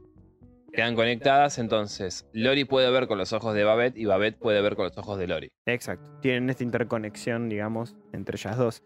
Y Babette le hace ver en la película, justamente decía esta escena que es bastante copada, una, digamos, se abre un, como un paréntesis en la película donde te muestran la inquisición que hubo contra estas criaturas de Bueno, diferentes es- especies. eso igual también pasa en el cómic. Y, eh, pero en el libro no se nombra tan, No. Tanto eso. No, no. Lo, cambio- lo que es- lo único que se dice es que los- se los perseguía Sí, por ser distintos. por ser Y- distintos, nada más. Pero en la película te muestran ahí una masacre que hicieron en el, así tipo en la época oscura, en la Edad Media, que un quilombo de, de criaturas de la noche masacradas por los seres humanos. Totalmente, sí. Una escena que justamente decíamos con Dave, solo, solo Barker podría ser. Barker en, ¿qué? Dos minutos se Sí. dio una muestra de lo que es el infierno. Sí, y, y acá, en, en Sí. la Tierra. no hace falta morirte. Es excelente lo que hizo. Sí, una escena muy potente. Y bueno, y mm, algo también del poder de Rachel es que aparentemente se hace, mm, se desmaterializa, ¿no? Se Sí, hace- se vuelve humo. Se vuelve como un humo y bueno, eh, Eso tiene, estaba viendo justamente. tiene ese, ese par- esa particularidad, particularidad como poder. Eh, tiene el poder de hacerse humo, de confundir y también de poder traspasar cuerpos y demás a través de este. de- a- al hacerse como antimateria, cuando vuelve a aparecer, se hace material y ¡pum! te hace pelota porque te puede. De hecho, en la película traspasa un policía, le, le perfora el pecho porque se, se hace de humo y al materializarse de vuelta ya lo traspasó y lo, lo mata de esa manera. Exactamente. Bien, después tal, eh, em, nombro algunos que son menores, como Leroy Gom, que es un, hy- un hybrid eh, que antiguamente trabajaba en un circo y tiene dos tentáculos que le salen del estómago con unos Sí, ojos. es parecido al Doctor Octopus. Claro, pero solo que tiene dos y son los tentáculos son orgánicos y bueno, era un, un antiguo circense, digamos, que, está, que fue a parar ahí. Después está el David Lud, o, que es también es un hybrid que es mitad humano y mitad demonio, de piel color obsidiana, o sea, bien oscuro, eh, muy bien el maquillaje también, me gustó mucho en la película. Y con cuernos. Sí, que este lo que está, digamos, los, los orígenes de este es más un sátiro. Claro. Acá arranca, está en, en Italia, no me acuerdo bien el pueblo, pero está la madre de, de, de quien va a ser eh, Devil Dude. ¿No era cerca de Torino, puede ser? To- Sí, Torino, tenés razón, Torino. Está la, la mujer ahí en el medio del campo, aparece un sátiro. La seduce. la seduce, la viola, tiempo después, bueno, queda embarazada, tiempo después nace, nace Devil Dude, Lud, perdón. Lud. Eh, la madre lo abandona, lo deja ahí con un montón de serpientes. Sí, sí, lo tira en un, en un cuenco con. Eh, Tiene un postito con serpientes. Y tiempo después pasa un moro y lo levanta porque lo ve, o sea, el tipo rodeado de serpientes sin que le hagan nada, entonces lo empieza a criar. Sí. Y tenía Ahora- una en la mano, en la manito. Como si fuera un chiche. David Lud lo que hace también es parecido al padre, es seducir justamente a eh, jóvenes, Jóvenes. de- humanos para tener relaciones con ellos, tanto sea hombre como mujer. Sí, sí, tiene esa. Claro. Ahora, ese la, la madre quedó tan traumatizada después de, de haber parido a este eh, demonio Mm. que termina recluida siendo monja en un castillo. Sí. Eh, ahí en Italia también. Él va a hacerle una visita y le se, se reconcilia. Digamos. Ujú, O sea, sí. n- como que no. La, la perdona, básicamente, por haberlo Sí. abandonado. Sí, eh, un cierre para su historia. Eh. No me pareció mal. No, no, es interesante. Como Sí. personaje.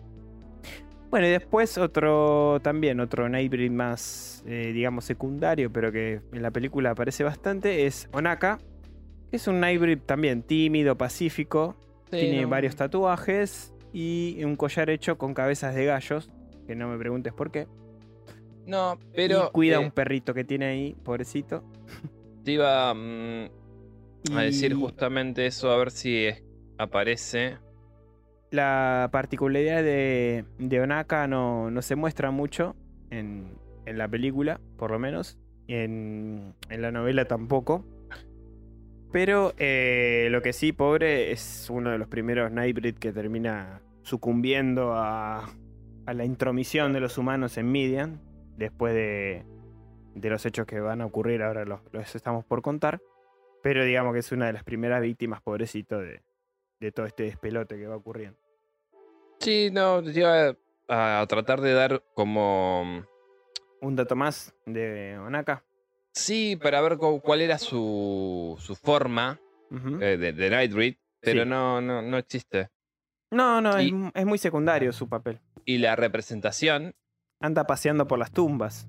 es bastante fiel a la película, mira. Ah, mira. ¿Así? Sí, sí, sí. Y si termina. ¿Así? Ah, mira. Esto igual lo vamos a subir a, a Instagram. Yo me Sí. encargo de eso porque Sí, sí. Hacelo, hacelo. Y la explosión que veíamos. Ah, mira. la película. Ahora vamos a, a comentar qué pasó con Onaka, pero bueno, pobre. Claro. No dura mucho como personaje. Y por último dejé a Baphomet, ¿no? Sí. Baphomet. ¿Qué, qué, qué es Baphomet? Es una criatura, bueno, enorme, hecha de... Una en deidad. En el, libro lo describe hecha de jirones, ¿no? Mm. Negro azabache. Pero está hecho con sangre y entrañas compuestas por metal fundido. Que eso también se muestra mucho en la película. Cuando lo están ahí como... Lo tienen ahí sostenido en un centro de Midian. eh, como una especie de...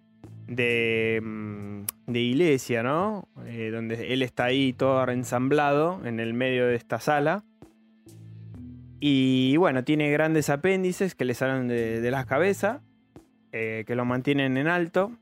Y él es el fundador de Midian, ¿no? Básicamente es el, el que fundó esta ciudadela, esta mini ciudad subterránea. Se cree que es una, una criatura expulsada del cielo, ¿no? Eh, eso lo investigué aparte, ¿no? Sobre lo que es Baphomet. Eh, o un dios oscuro, traído de las cruzadas, también se rumorea eso. Porque un poco también en la película eso te lo muestra porque cuando se hace ese flashback del pasado fue justo ahí también, en medio de las cruzadas. Sí, pero eso te iba a decir. Lo que yo sé y, y recuerdo de, de lo que es Baphomet, porque yo en un principio creía que era una de- eh, deidad egipcia. Yo también. Perdón, perdón, egipcia no, asiria o algo de eso. Sí. Después la busqué para refrescarme la memoria y no. No, yo A también ver. lo busqué. Está, eh, Baphomet está compuesto por dos palabras griegas que significan como algo que tiene que ver con el conocimiento, como un mar de conocimiento, una boludez así. Sí. Que en realidad es, era una suerte de, de- de código secreto de los templarios. Igual que, le- que Sofía, que la palabra Sofía, Sí, para referirse a asuntos de top secret, ponele. Sí. En el que hablaban de cosas que eh, la persona normal, el campesino o el rey inclusive, no se podían enterar. No se tenían que no se enterar. tenían que enterar. sí. Entonces, la iglesia, que justamente que es lo que hacen con Jacques de Molay, que fue el último gran maestre de la orden, Sí, como este tipo no le quiere decir, y aparte, porque le debían plata, eh, sí. el rey de Francia le debía un montón de guita a, a la orden del Ujú. temple. Ujú. Entonces deciden junto con el papa, creo que es Gregorio V Creo que sí, no me acuerdo. el- o Clemente. no, Clemente, Clemente puede ser. No sé, después lo, lo chequeamos bien. Creo que es el Clemente. Creo que Clemente, yo Clemente, sí. Clemente V lo que hacen es, ok, vos le des plata, a mí no me responden porque el, el temple se volvió como una una orden totalmente de elite, básicamente. Sociedad anónima. ¿Eh? Sociedad anónima. No, pero el, el temple en, ese momento ya era tipo sí. un banco. Era el- quienes le prestaban plata a todos los reinos, básicamente. Sí. Y era una orden de caballeros de elite. Em- empezó siendo una orden de caballeros totalmente Se hizo una analfabetas. casa de monedas. Claro. Empezó siendo una orden de, de caballeros totalmente analfabetas y se volvió un grupo de elite de la concha de la lora. Sí, sí. Entonces, el rey de Francia estaba quebrado, no tenía plata. Dicen, ok, está justamente este boludo acá, es francés. Vamos a endeudarnos. Con el Papa Clemente idean justamente un plan para acusarlos de herejes con esto de Baphomet, de Sofía, todas esas cosas, para, uno, sacárselos de encima, Como anillo al dedo, ¿no? Dos, quedarse con la guita. Tres, que la deuda que tenía justamente el rey desapareciera. Total, no está, na- no, no está más el que me la puede reclamar. No. Y justamente Jacques de Molay también los maldice a los dos. Bueno, esta, mm, esto que estás contando, también varios escritores lo tomaron también como inspiración, ¿no? Puede Leí ser, Por ahí. puede ser. Esta Lo, historia. lo- lo copado de esto es que el chabón los maldice Ujú. a los dos y no me acuerdo cuál de los dos muere primero.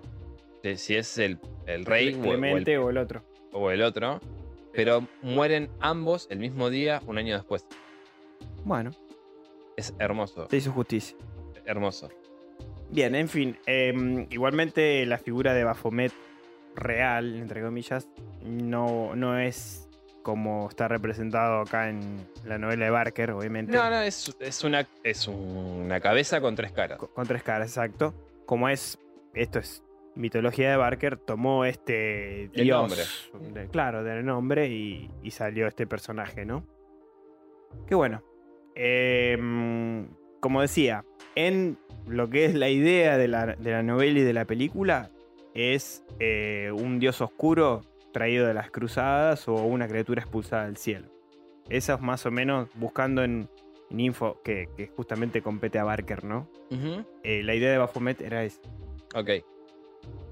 Pero em, lo que se sabe es que al reunir las tribus de la luna para sí mismo en Midian, estaba intentando crear un ejército para recuperar lo que había sido suyo. Ok. Eso fue en un principio, porque cuando se armó toda esa encrucijada de, de masacre y eso, Baphomet hizo Midian justamente para eh, Resguardar. a su resguardar a, a su pueblo, digamos. Durante la destrucción de Midian, que eso es lo que ocurre, digamos, casi al finalizar la novela y la película también, Baphomet elige a Cabal, o sea, a Boone, para llevar a los remanentes de la tribu de la luna a un nuevo hogar antes que el, el camposanto este el, eh, colapsara. Claro. Igual, vos sabés que algo interesante, por ejemplo, en el cómic de los 90, Ujú. lo que pasa es lo siguiente. Cuando termina el asalto a Nueva Midian por parte de, de todos los pobladores de Sherek Neck, eh, Sí, sí, sí. llevados por Hagerman y, y todos los redneck que lo acompañan, sí, el puto este de Decker también. Claro. Cuando termina el asalto, están desarmando a Baphomet porque ya el, eh, Midian se va a venir abajo. Claro, lo empiezan a desamblar para armarlo Claro. en la nueva Midian. Ashbury tiene contacto con esa. Es, eh, dijimos, cuenco. Con el cuenco ese, donde está, supongamos que la sangre de Baphomet. Pareciera que sí, que es lo que te juzga a vos si sos merecedor o no de entrar a Midian. Supongamos que sea, haya sido la sangre de Baphomet. ¿sí? Ujú.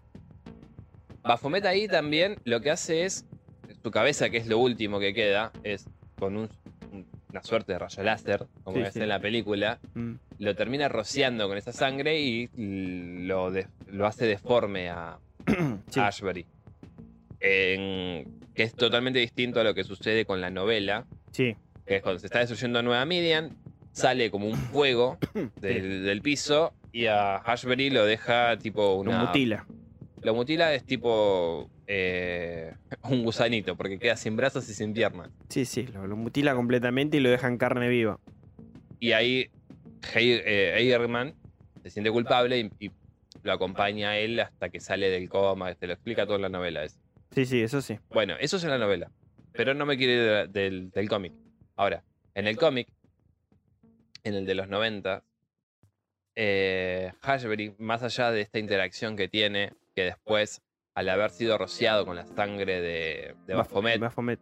puede sentirlo, puede olerlo y saber. Claro, termina teniendo una conexión con él. Claro, Medio distraído este Baphomet. se vuelve tipo un sabueso Sí. de, de- de- de criaturas de la noche. De Nightbreeds. Entonces los empieza a perseguir. ¿Sí? Ahora, la cabeza de Baphomet se la lleva a otra criatura de la noche. Sí. Bien. En el cómic de los eh, 90, de- perdón, de los- De- del 2014, Sí. de la edición Boon, Boom. quien se queda con la cabeza de Baphomet sin saberlo es justamente Hashbury. Mira. Hashbury no solo tiene la cabeza de Decker, porque en el cómic de los 90 es instantes después de, de los eventos de Midian, sigue, o sea, no, no se termina ahí. Hashbury empieza justamente a perseguirlos, que es lo que yo te mostré ayer a vos. Sí, sí. Encuentra, encuentra a Lori y a, eh, a Cabal, que agarra el, el, trap, el pañuelo de Lori que se le cae Sí. y hace una suerte de rituales, los desgarra y Lori despierta sus poderes.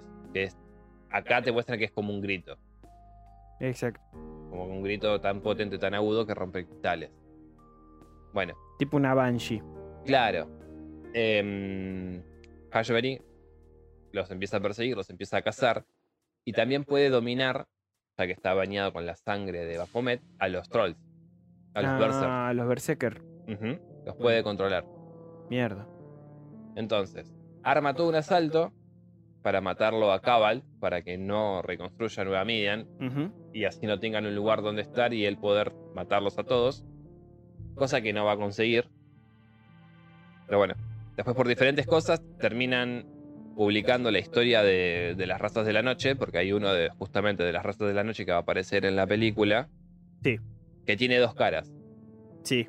Uno es un escritor y el otro es el crítico más acérrimo de este escritor. El, el crítico se llamaba, creo que. Eh, Clyde, no sé qué verga. Ah, No me anoté el nombre, no importa. Cuestión que gracias a este tipo que hace el libro de las razas de la noche y ponen de portada a Peloquín, ellos una vez al año, en Halloween, pueden salir. Claro, Por la la, gente se viste ellos. Claro. Entonces, consiguen justamente una propiedad que es en una isla, en un castillo abandonado. Te van a instalar ahí. Se están reuniendo todos y Ashbury llega a este lugar. Porque los puede oler. los huele, puede lo sentir. olfatea, sí, sí. Entonces Pero ¿por qué no lo hacen mierda este cura de mierda? Podrido me tiene. Boom lo intentó. Ah, Pero justamente le suelta a los Berserk. ah claro. y A Bull le abren la panza y se le salen todas las tripas. Po. Claro, si lo que son regresivos. Le abren, le abren todas las tripas, vienen justo un paramédico, lo cose, Bond le pide que por favor lo cosa. Le dice, no, te tengo que llevar al hospital. No, no, ahora. No, coseme y chau. Claro. Ahí se encarga de hacerlos concha a los berserkers. Guardame los chinchulines. Y, se, y ve justamente que Lori se va con Kimsky y Peloquim. Se escapan, Se ¿viste? escapan, sí, sí. Bueno, ahí cae desmayado, tiene un diálogo con, con otra vez con Baphomet, diciéndole que lo importante que es que lo construya toda esta cosa, que sé yo, que sé cuánto. Eh, Hashberry se va a un cuartito, está ahí, agarra la máscara de, de Decker, saca la cabeza porque le dice, vos ya no me servís más, se la pone él y los persigue a esta propiedad nueva. Uh, Llega, sigue el legado. Claro. Igualmente ahí es donde termina porque Cabal lo hace concha, lo hace poronga. Y en un momento el chabón dice, bueno, ok, saca así, pelea y tiene un chaleco explosivo. Mm, O sea, o los mataba o los mataba, básicamente. claro, Pero ¿qué sí, pasa? Justo donde se pone el chaboncito este estaba el cuerpo casi completo de Baphomet.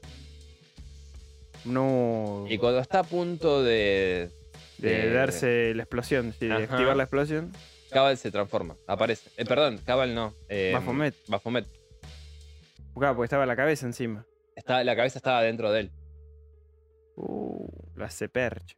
Lo hace percha. O sea, el cuerpo se vuelve toda una pulpa. Queda armado Baphomet. Queda la, la boca de Hashberry. Habla todavía y puede ver. Entonces el castigo de, de Hashberry va a ser Sufrimiento eterno. sufrir eternamente viendo cómo las criaturas de la noche siguen y siguen y siguen. Te la rehizo. Eso es en el de los, el del, del 2014. Boom. En el, no- el Qué buenos cómics que agarran, Sí. ¿eh? La En el de los 90, básicamente Hashberry se vuelve también un sabueso. Sí, un, persegu- un, persecu- Sí, perseguidor. Perseguidor. Junto con eh, Eigerman, quieren matarlos. Quieren deshacerse de las criaturas Uh, de le la dan noche. participación a este Sí. policía de mierda. Y esto y es así de nefasto. La primera aparición que tiene eh, hermano. Eigerman es en una en un Quickie Mark, ponele. Les pide un pancho y le pregunta, ¿sabes dónde queda tal lugar? Al dependiente le dice Sí. que no, le pega un tiro en la cabeza. El chabón justo cae dentro de una olla con chile, chili, y agarra así una cucharada sopera ¡tup! en el pancho y se lo come. Ah, bueno, es un degenerado total. y Pero ya que pensé que peor que la película no se podía. Hijo de puta. Para mí, si quieren leer un poco más de Nightbreed, les diría que lean el de los 90. Sí. Terminen todo el. Son, tal- son 16 volúmenes y son cortos, son 20 36 páginas cada uno. Claro, son cortitos. Y ni siquiera son tantas porque las últimas 6 o 7 serán todas informaciones de la época que te cuentan de películas o entrevistas a directores. Claro. De hecho, sale una entrevista con el de Freddy. Freddy. el director. Ah, Wes Craven. Sí, Uh, qué copado. Craven. Hay una entrevista de ese. Em, Genial.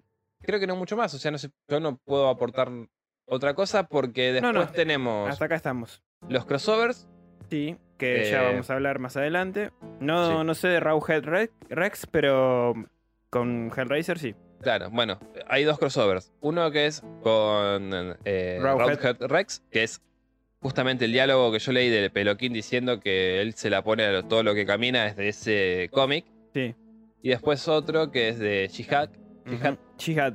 Jihad, La, la Guerra Santa. claro, que es eh, las criaturas de la noche versus los cenobitas. Que vamos a hablar en el especial Cenovita, que ya, ya se viene, gente. También, se está gestando. Porque ahí tenemos que meter más información de los cenobitas que nos quedó Sí. del primer episodio, segundo episodio que hicimos. Va a ser la venganza del, del segundo episodio. Exactamente. Con mejor audio Así como yo pude con más tener, contenido. tener mi revancha con el, el hombre que temía las máscaras, Sí. vamos a tener Eh. la revancha contra Hellraiser. Hellraiser, sí, la- el segundo episodio. Bueno, Bien. creo que Sí, eh, acá podemos cerrar lo de los personajes. Lo que yo quería aclarar es que para los habitantes de Midian, Sí. para, eh, para Barker, digo, los habitantes de Midian son mucho más que simples personajes. y se nota. Es decir, cada uno de ellos representa una versión distorsionada de los seres humanos, Mm, ¿no? Que tratan de sobrevivir en, en- en nuestro mundo. Que es algo que lamentablemente sucede ve, con se ve. muchas comunidades que por, por H o por B no son aceptadas en esta sociedad. Y- Sin ir más lejos, o sea, Peloquín es el típico eh, afroamericano que por Sí. cuestiones de la vida no termina encajando en ningún lado. Sí, sí, sí. Eh, la de las púas termina siendo como la prostituta que es marcada simplemente por ser o ejercer esa profesión. Sí, sí, sí. O sea, eh, eh, metafóricamente a todo, todas estas debilidades humanas con, con estos seres. Sí. Y, y nos presenta cómo, cómo buscan este lugar para refugiarse y vivir en paz. Claro. Esa comunidad. Ese lugar de acogida donde no teman ser quienes son. Exacto. Después, bueno. Y que son de todo tipo, ¿no? Hay. Es variopinto. Desde Aaron Boone a Lori a Decker, que es otro nefasto. eh, es, es muchísimo lo, Eso sí, una boludez. Por ejemplo, en, en el cómic de los noventas, el poder de Lori es tocar la guitarra y gracias a que toca la guitarra paraliza a los enemigos. Ah, mira. Y en el del 2014 es justamente este grito. Una boludez, pero es como que no, no eso no... No, no tiene conexión. No. Eh, bueno, rápidamente contamos la trama, porque al final la dejamos allá. O sea, casi que la contamos toda con- hablando de los personajes, pero bueno. La historia va de Aaron Boom, como habíamos dicho, este chico atormentado, que tiene sueños sobre Midian, una ciudad habitada por estos seres, ¿no? Eh, monstruos, si le queremos llamar, entre comillas. La no- su novia Lori la, la convence para que vaya al psicoanalista, que es el doctor Philip Decker, que en realidad es un asesino que lo termina drogando con LSD a él para a modo de curarlo. Entonces, en un estado de, de confusión provocado por estas pastillas que le da, ¿Sabes lo que me parece que es a mí? En realidad es, Mm. era implantarle los recuerdos. y algo de eso. Porque no. En la novela no lo especifica y en la película tampoco, pero era como que jugaba con eso. Pero a mí en la, en la novela me dio la impresión de que es eso lo que hacía. Sí, sí, porque eh, cuenta de muchas sesiones, cosa que en la película no muestran. Y para mí que en todas esas sesiones le iba metiendo de a poco el sentido Exacto. de culpa a Boom de cosas No. que no hizo y Por eso mismo, o sea, como que él supuestamente le habrá. eh, Como le daba esta droga, y era una, una droga bastante un psicotrópico, bastante potentísimo. potente. Lo que a mí me figura que hizo es que el chabón le iba implantando todo el recuerdo de, de la atrocidad que, que Decker cometió, ¿entendés? Claro. Por eso cuando le muestra las fotos es que Boone tiene como ese, ese choque, ese shock Claro. de sí, yo, fui yo, o sea, ahora recuerdo todo. E- Eso iba a aclarar cuando eh, Decker le, le- le mete esto en la cabeza de que él es este potencial asesino, de luego de mostrarle las fotos que Decker le dice, la policía me trajo estas fotos para ver si era alguien de uno de mis pacientes. O sea, le hizo todo el cuento muy bien hilvanado, porque Boone se lo termina creyendo. Le da estas pastillas, Boone sale desamparado a la calle, medio afectado. En la película se supone que la va a ver a Lori y después se va como llorando. Y un camión lo atropella, lo hace pelota y lo mandan al hospital. Bueno, en el cómic de los 90 es igual. Salvo que cuando se va a bañar, Sí. se está bañando, abre los ojos y se ve como en un lugar eh, tipo un infierno lleno de cadáveres, de, Ah. de cráneos y todo prendido a fuego. Entonces por eso digo, para mí tal vez era lo que veía era Midian, Ujú. gracias Claro, a ese estado alterado. De- destruida. Bueno, Boone, eh, como decíamos, tiene estos sueños sobre Midian, ¿no? Acaba en el hospital y conoce a Narcis, que es un hombre aparentemente loquito, Sí. y le habla de Midian y cómo llegar. Ujú. Boone sale del hospital y encuentra la ciudad secreta bajo un cementerio. Pero el- como ser humano normal no, no es bien recibido. Claro, que es lo que decíamos. O sea, Peloquín se da cuenta que él nunca mató a nadie. Claro. Sin embargo, medio que se apiada y lo contagia. Entonces ahí vuelve a la superficie, porque los monstruos tienen este encontronazo con, con Peloquín, como habíamos dicho, y con eh, Bisky. Y ahí, escapando, Binsky medio que lo ayuda a escaparse, se escapa. Kinski. Kinski, perdón. Sale y afuera lo están esperando los policías y Decker. Claro, bueno, eso es algo que explica más en la novela. Él cuando Sí. está haciendo su viaje hacia Jaren Neck, Sí. viste que dice que Lo ve a Decker ya que... llega al, no, pero llega al pueblo fantasma y le parece raro que, al perdón, al pueblo y le parece raro que esté todo apagado, que esté todo en Es silencio. verdad, sí. sí. Entonces, ya sabe que Decker dio aviso, o sea que la policía lo está buscando. Lo está buscando. Por eso él se va al Campo Santo a dormir. Exacto. Pero él a toda costa quería encontrar a Midian. Ujú. ¿Qué pasa? Cuando Decker está ahí, tienen un mini diálogo, tanto en el libro como en la película. Y en el cómic también. Eh, bueno, y en el cómic también. Y después de que Decker le dice, sí, no te preocupes, la policía vino, no pasa nada. Se da vuelta y grita, está armado. Y lo... Eh, eh, en la novela no, no me, no hace eso. No, no hace eso. En la novela es totalmente distinta. Ahora, en el cómic y en la, En la película, película. hace exactamente lo mismo. Exacto. El chaval le dice, sí, quédate tranquilo, no pasa nada. Vos, yo les voy a decir que, no- Sí. que vos estás bien, qué sé yo. ¡Tiene un arma! Claro, así nomás. En el libro es verdad, tiene una conversación un poco más, Es un poco más profunda. más profunda. Tiene unos tintes similares, pero es más profundo. Sí, sí, sí. La cuestión es que lo dejan como un colador humano a. Lo mutilan. Ahora, en, en la película y en el cómic hay un personaje, un, un inspector, que es el que lo está, el que está investigando el caso justamente del Exacto. asesino de las familias, que es un afroamericano, no me acuerdo el nombre. Eh, no lo anoté. Eh, Jones, no era, no, o algo de eso, no me acuerdo. Bueno, algo así. Jones, pues, pongamos.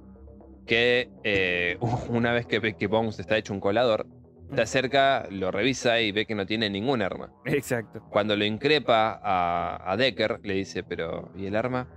Decker le da la excusa de, no, pasa que yo vi que se metió la mano atrás en la espalda y pensé que era un arma. Claro, la- todas las respuestas tiene el hijo de puta. Claro. Esto va a marcar un antes y un después en la relación que tiene eh, este eh, detective o este investigador Sí. con Decker. Porque a partir de ese momento ya no le creen absolutamente nada. O sea, No, no todo lo que. Decker dice, el tipo lo pone en duda. Joyce es el detective. Joyce, ahí El está. detective.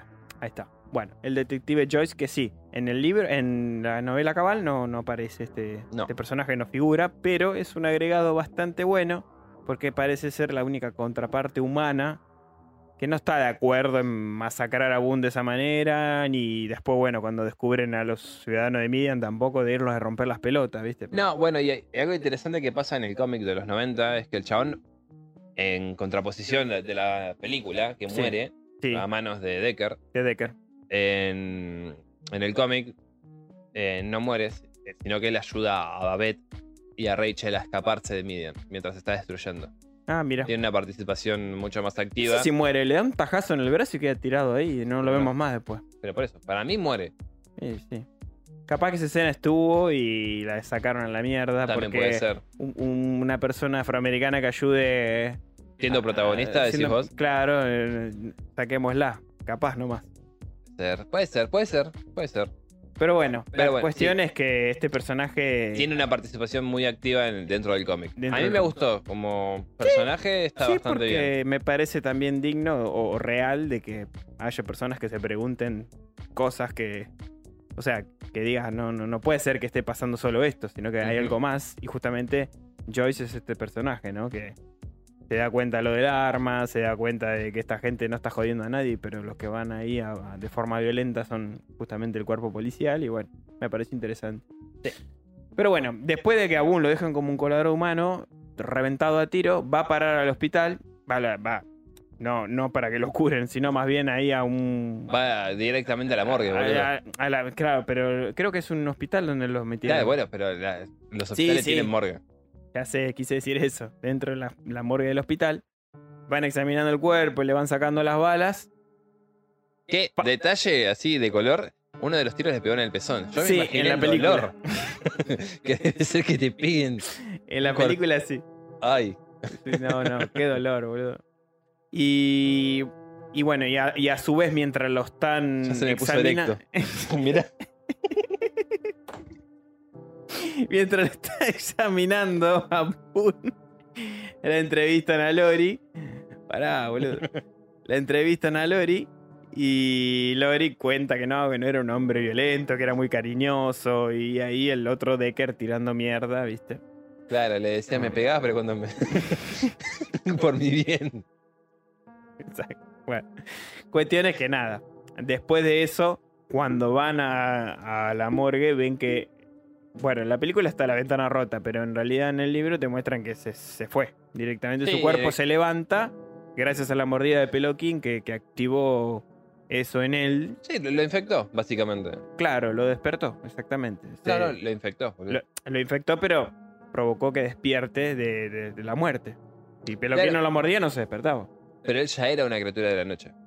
Sí, pero fue el, digamos, el, un poco el, el, el switch, ¿no? El Claro, pues- activador. Pero por eso te digo, cuando Peloquín ya lo muerde a, a, Ahí se despertó. a ella, ya era una criatura de la noche. O sea, ya era un no muerto, básicamente, se Sí, supone. sí, sí, sí, porque con todos los tiros que recibió.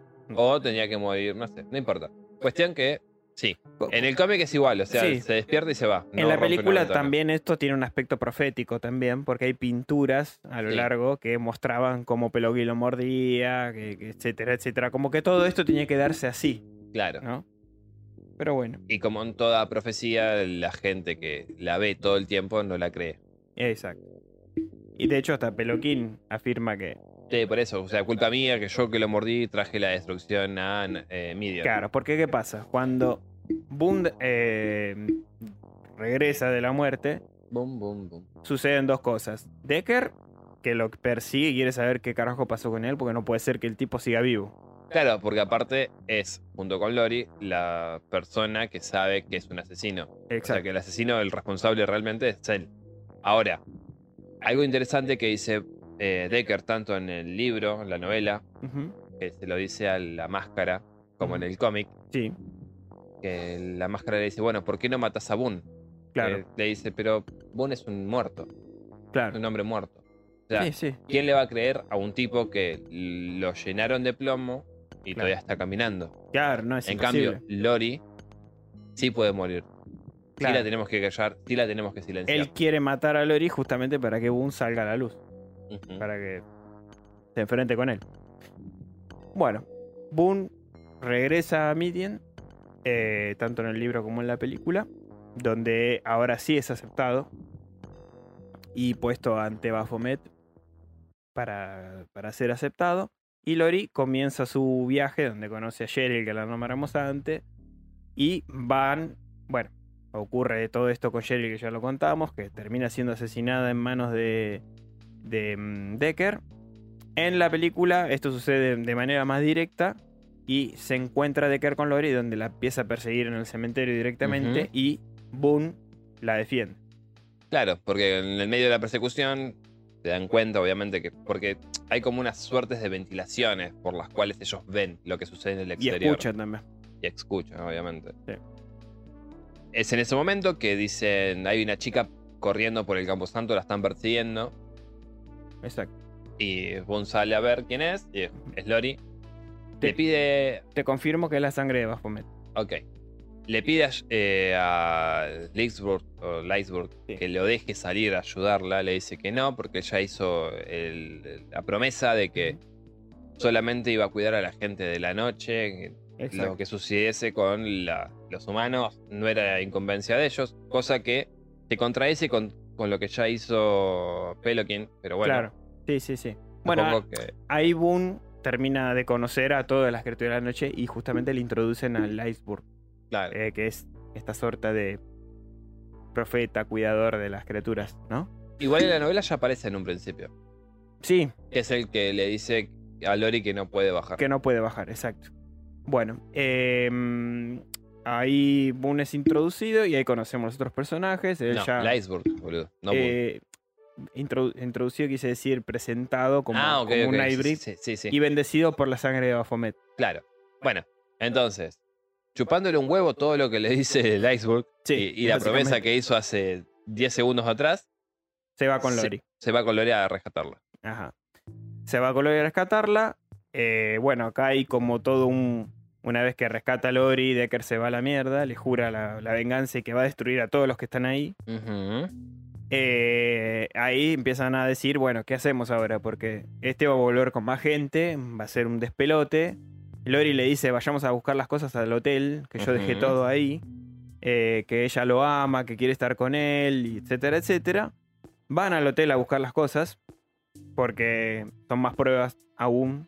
Sí. Y eso les va a dificultar ocultarse o tener una vida como ella quería. Eh, dejar atrás todo y tener una nueva vida. Eh, cuando van al hotel descubren que hubo una masacre. Incluso en la película hay una escena bastante copada donde Decker decapitó al, al recepcionista y a la esposa, creo. Eh, decapita al recepcionista y a la esposa la hace mierda. La cuchilla también. A su vez, cuando Boone y Lori entran, ven que del otro lado de la pared de donde estaba el cuarto de Lori hubo una masacre también. Y todo eso fue Decker. Todo eso fue obra de Decker y de su sed de sangre y su máscara que le sigue ordenando que. Justamente cuando le, eh, Bond le frustra los planes de hacer la concha a, sí, a a Lori, Lori. la máscara le dice otra vez, que ya lo, ya lo comenté, pero bueno, Ujú. le recrimina justamente que se le haya escapado la presa y Sí. que esto va a tener grandes consecuencias. Exacto. O sea que su sed de sangre va a ser más alta.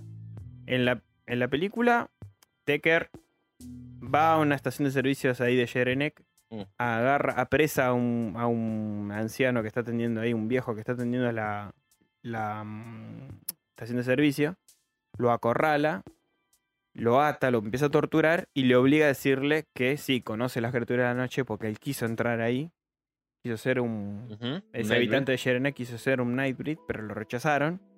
Y le termina confesando que la única manera que hay de matarlos es eh, disparándole con balas de plata o prendiéndolo fuego. O sea, como que no tienen una manera exacta de ser destruidos Depende de la morfología de, cada uno. de cada criatura. Después de esto, ¿qué hace Decker? Dice, bueno, me voy a la policía local. Ahí es donde conocemos a este despreciable Deigerman. Sí.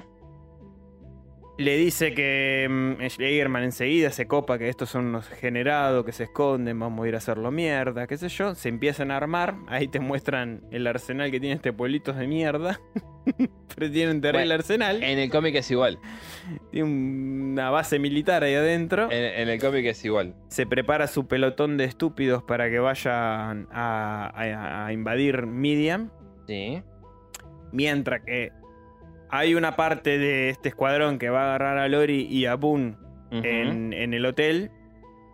Que Lori logra zafar y Boone es atrapado y cagado a palo en una celda. Eigerman, por otro lado, mandó a sus cuatro mejores. No, tres mejores. Tres mejores estúpidos con Joyce Sí. a revisar las tumbas de, de Miriam. de Miriam. Que es ahí donde justamente apresan a el A Onaka. pobre de Onak, Onaka, Onaka. y lo hacen percha. Sí, el sol mismo lo destruye y le provoca una autocombustión porque no podía estar afuera. No.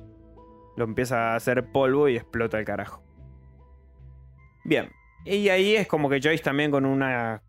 En la película, con un juego de cámaras, te muestra como que está arrepentido, no le interesa molestar a esta gente porque es evidente que no están causando un mal alguno, sino que son refugiados, básicamente. Claro, y ni, y ni siquiera son agresivos. Por eso. Eh, y a eso también aumenta por ahí las dudas de Joyce con todo lo que está ocurriendo. Acá ya se desencadena el final de la historia. Eh, Boone se es después rescatado por Narcis y Lori que van en un coche todo medio. Sí, un Buick. un Buick, sí, todo medio desarmado, junto Sí. con Rachel. Sí. Hacen un asedio a la comisaría, hacen mierda a todos los policías, liberan a Boone y vuelven a Miriam para empezar a armar a Claro. los habitantes de Miriam que se preparan porque se viene una guerra. Claro, el tema es que acá en la novela es. eh, van ahí, Sí. yo, Es más lenta la cosa. es más lenta porque para colmo ahí se franelean tanto Boom como Sí. Lori. En la Es- película hay una escena de un beso efusivo, pero termina ahí. Eh, En, la- nada, en el libro que le- pasa Quiere- algo más. quiere sentir la, la fuerza del Nightbreed entrando en ella. Claro. Quiere ver qué tanto lo cambió Boone. Al parecer bastante. Parece que le, le gustó esta nueva versión de Boone. ¿Y qué sucede? Porque Mm, aparte me parece que eso también es algo que, que te lo dice en la novela. Como que el chabón tenía problemas de... Sexuales. Sí. Sí, por- pobre hombre. Violado reiteradas veces, una vida totalmente atormentada, mató a una persona. Ahora, en el cómic sabemos todo eso, ¿cómo quiere que no tenga problemas, pobre tipo? Bueno, pero te digo, por eso se entiende después en la novela que cuando están encerrados, que el otro le está dando morra, no Sí. quiere que se la saque. Hablando mal y pronto, digo. Sí, sí, sí, se entendió. No te preocupes que entendiste perfectamente. bueno, cuestión. Boom vuelve a Miriam. Demasiado tecnicismos y demasiado bien hablé. Sí, sí, sí, sí, no, este episodio no, estuvo perfecto, Dave. Mantenete así. bueno, se arma, se empiezan a armar, obviamente, una defensa. El, el ataque es inminente, el asedio de estos policías. Y se les ocurre eh, librar unas bestias que están escondidas, unos berserker Claro. llamados, que están escondidos en las profundidades de Midian.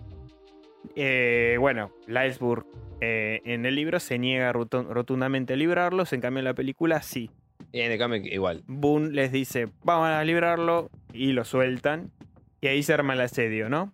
Están los policías, super armados obviamente, y otros pueblerinos redneck que fueron ahí a participar en, la, en el combate. Empiezan a matar a muchos de los Nightbreed, lamentablemente. Boone encabeza la lucha, se carga a unos cuantos policías, y ocurre el encontronazo con Decker de una vez por todas, donde empiezan a luchar Decker con la cabeza decapitada de- del pobre Narciso en la mano. Acá la- tenemos que poner pam pam pam pam. Claro, Pam, pam, pam, pam. los, los sonidos de lucha y la musiquita de Dragon Ball. Eh, porque se arma una- un re despelote, ¿no? Una batalla por un lado con Decker y Boone, y después por otro lado está el tarado este de Ashbury, también infiltrándose en este asedio que no participa en nada más que decir No. que no, no peleen, no- es un campo santo, no, no ataquen. Después de todas las atrocidades que hizo, no sé qué le preocupa que sea un campo santo. Y a con, con Egerman que lo pelotudea también. Y, eh, y Egerman también, con un habano en la boca en la película. Más Cagando. norteamericano posible, con un, una- un rifle de una M16 tiroteando. Le faltaba la bandera atrás, así oleándose, Olvídate. ¿eh? destruyendo a la gente.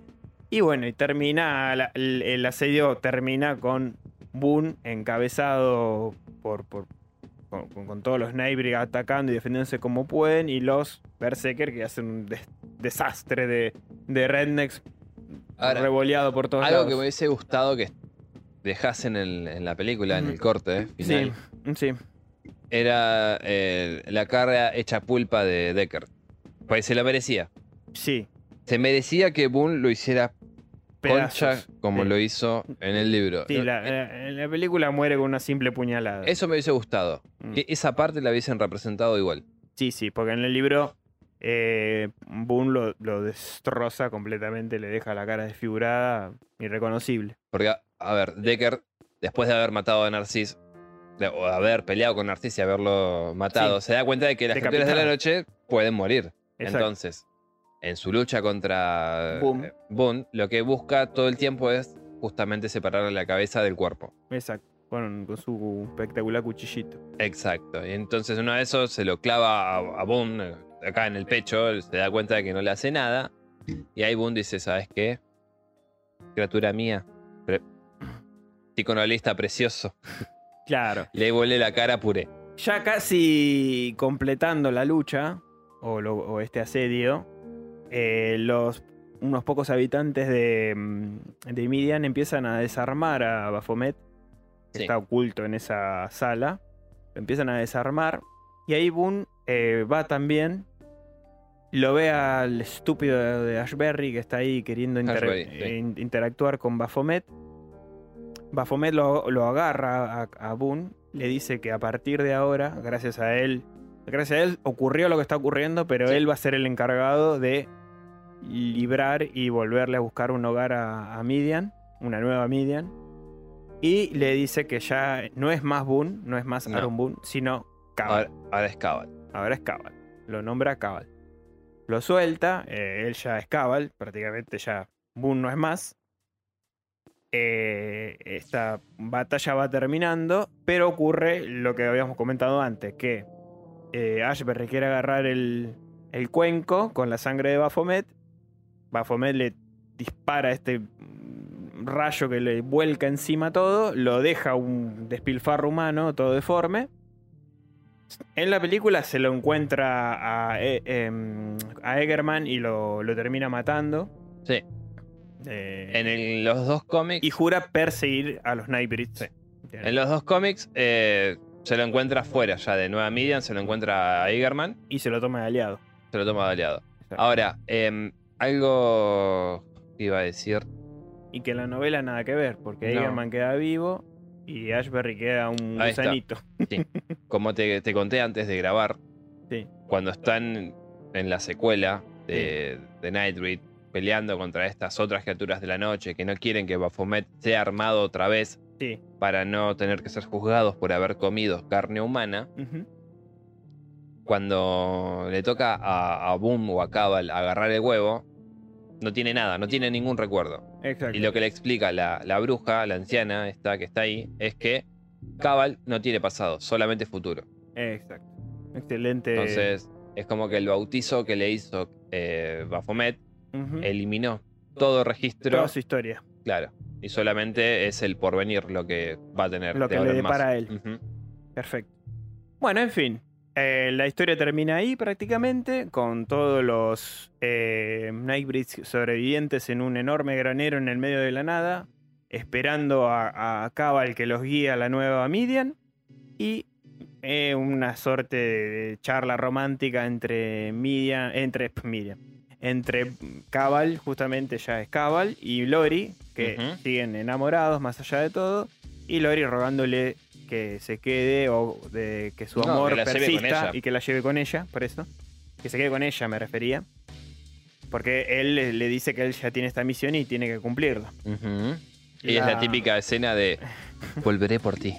claro, exacto. Pero bueno, la termina mordiendo. ¿Y cuándo se- volverás? Cuando tenga 90 años. claro, le, le tira esa. Cabal termina mordiendo a Lori y la transforma también a ella Claro, en una April. Pará, pero ¿por qué la muerde? Porque acá la, la tóxica de Lori, vamos a decirlo así, con todas las letras, como Cabal le dice que no, que él tiene una misión que cumplir, Sí, porque él lo que realmente no quiere es exponerla a, a este peligro, ¿no? Sí, sí, porque sí, después las personas que se vayan a enfrentar contra ellos, o que, o las criaturas de la noche que se rebelen a Cabal, ¿a quién van a atacar? Justamente a la persona más preciada por Cabal. exacto. En este caso, Lori. Que era justamente lo que estaba pasando antes porque Decker a quien buscaba a Lori Exactamente. para En- que Cabal saliera a la luz. Entonces, Cabal, analizando toda esta situación en una fracción de segundos, le dice, no, voy a hacer esto, eh, lo siento por vos, mucho gusto, cuídate, gracias por todo. Se está yendo y la, la- la dice, bueno, andate, qué sé yo, no te quiero ver más. La cosa típica que dicen las mujeres. Sí, un poco novelesco al final. Claro, e- eso es a lo que voy. O sea, es bastante trillado el, Sí, sí. el diálogo ese que tienen. Y cuando Cabal se va, porque ya le dijiste que se vaya, Claro, le dice. La no. mina agarra y se, se mata, o sea, hace un Sí. harakiri. Sí, básicamente. Sí, se clava el puñal que tenía en la mano. Va y vuelve Boone otra vez y le dice, la otra dice, no, te mentí. O sea, como que no puedo vivir sin vos y mordeme porque si no me muero. O sea, básicamente lo está extorsionando. Sí, sí. Yo estoy contándolo así porque es así como pasa. No, no le dio opción y la muere. No, no, no le da opción. Y bueno, Entonces Cabal dice, "Oh, bueno, está bien. No, no tengo de otra. La muerde y se queda con ella y miran hacia el granero donde están todos ocultos los. Claro, se los supone que igualmente, tanto en el cómic como en la, en la novela, Ujú. Lori tarda un rato en reaccionar. Como Exacto. que, porque a todo esto, pues yo lo estoy contando así como riéndome, pero no, no es así. Tiene más dramatismo. Sí, obvio. Eh, eh, Bond o Cabal tiene como esa, esa lucha interna de él, es, la muerdo o no la muerdo, o sea, Sí, sí, ¿qué sí. hago? ¿Qué hago realmente? De cuando se decide a morderla es como que se acaba el tiempo. Y Claro. bueno, de- de- tiempo después reacciona. Se adelantaron a Crepúsculo, ¿no? Un poquito, un poquito. Me diría unos 30 años. Un poquitito. No hay vampiros acá, pero Casi, casi. casi. Porque, ¿qué, qué- qué le muerde? El cuello. Le Es muerde verdad. A la altura del cuello. Pero sí. quién. Es verdad, es verdad. Y después, Pum también le muerde ahí. Mm. Y después está el hombre lobo, el pintor lobo. El pintor lobo. Excelente. Está. Es verdad. ¿Eh? Bien. Bueno, básicamente eso es lo que sucede y por eso Lori después adquiere los poderes. Esa es toda la, la trama, sí. Que sí no tiene una metamorfosis como sí la tiene Boom. No, no, no, no tiene. O, o al menos Más hasta, que el poder ese que nombraste del cómic, no. no, no nos hasta el momento en los cómics no tiene ninguna metamorfosis. En el de los 2014, que es el último, no tenía, así que supongo Sí. que no va a tener tampoco. Solo este poder de gritar tipo una banshee y ya está. Sí, ese y el de tocar la guitarra y como medio que te Relaja. adormece, sí. Bueno, en fin, lo que quería aclarar, ah, una vez que ya contamos toda la historia, es que Barker nos hace notar que Midian no es el problema, sino aquellos que no entienden lo que significan y, y, su- y como con su comportamiento obligan a los integrantes a permanecer escondidos. Una metáfora de lo que sería permanecer quizás lo que se dice ahora dentro del armario, ¿no? Ujú. Para una persona que es homosexual.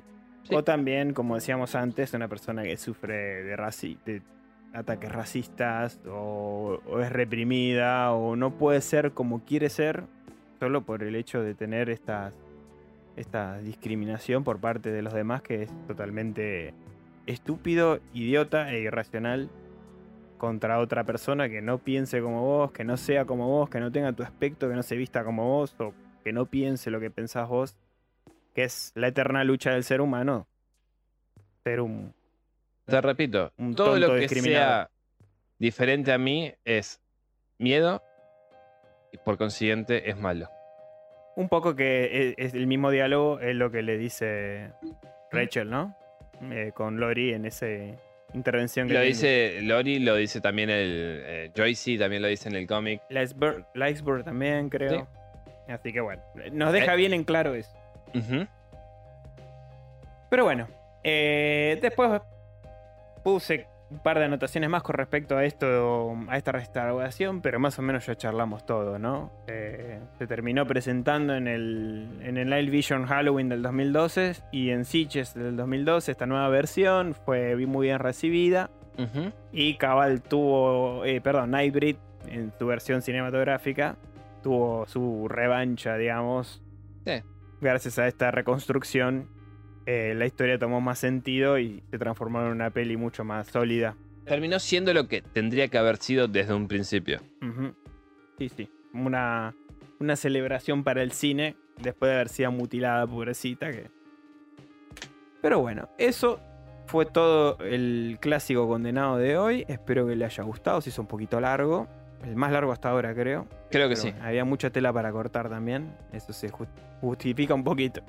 Le recordamos que estamos en las redes sociales como el Bazar de los Tormentos, en tanto en Facebook, TikTok. Twitter, Twitter, Instagram, eh, próximamente YouTube, así que También.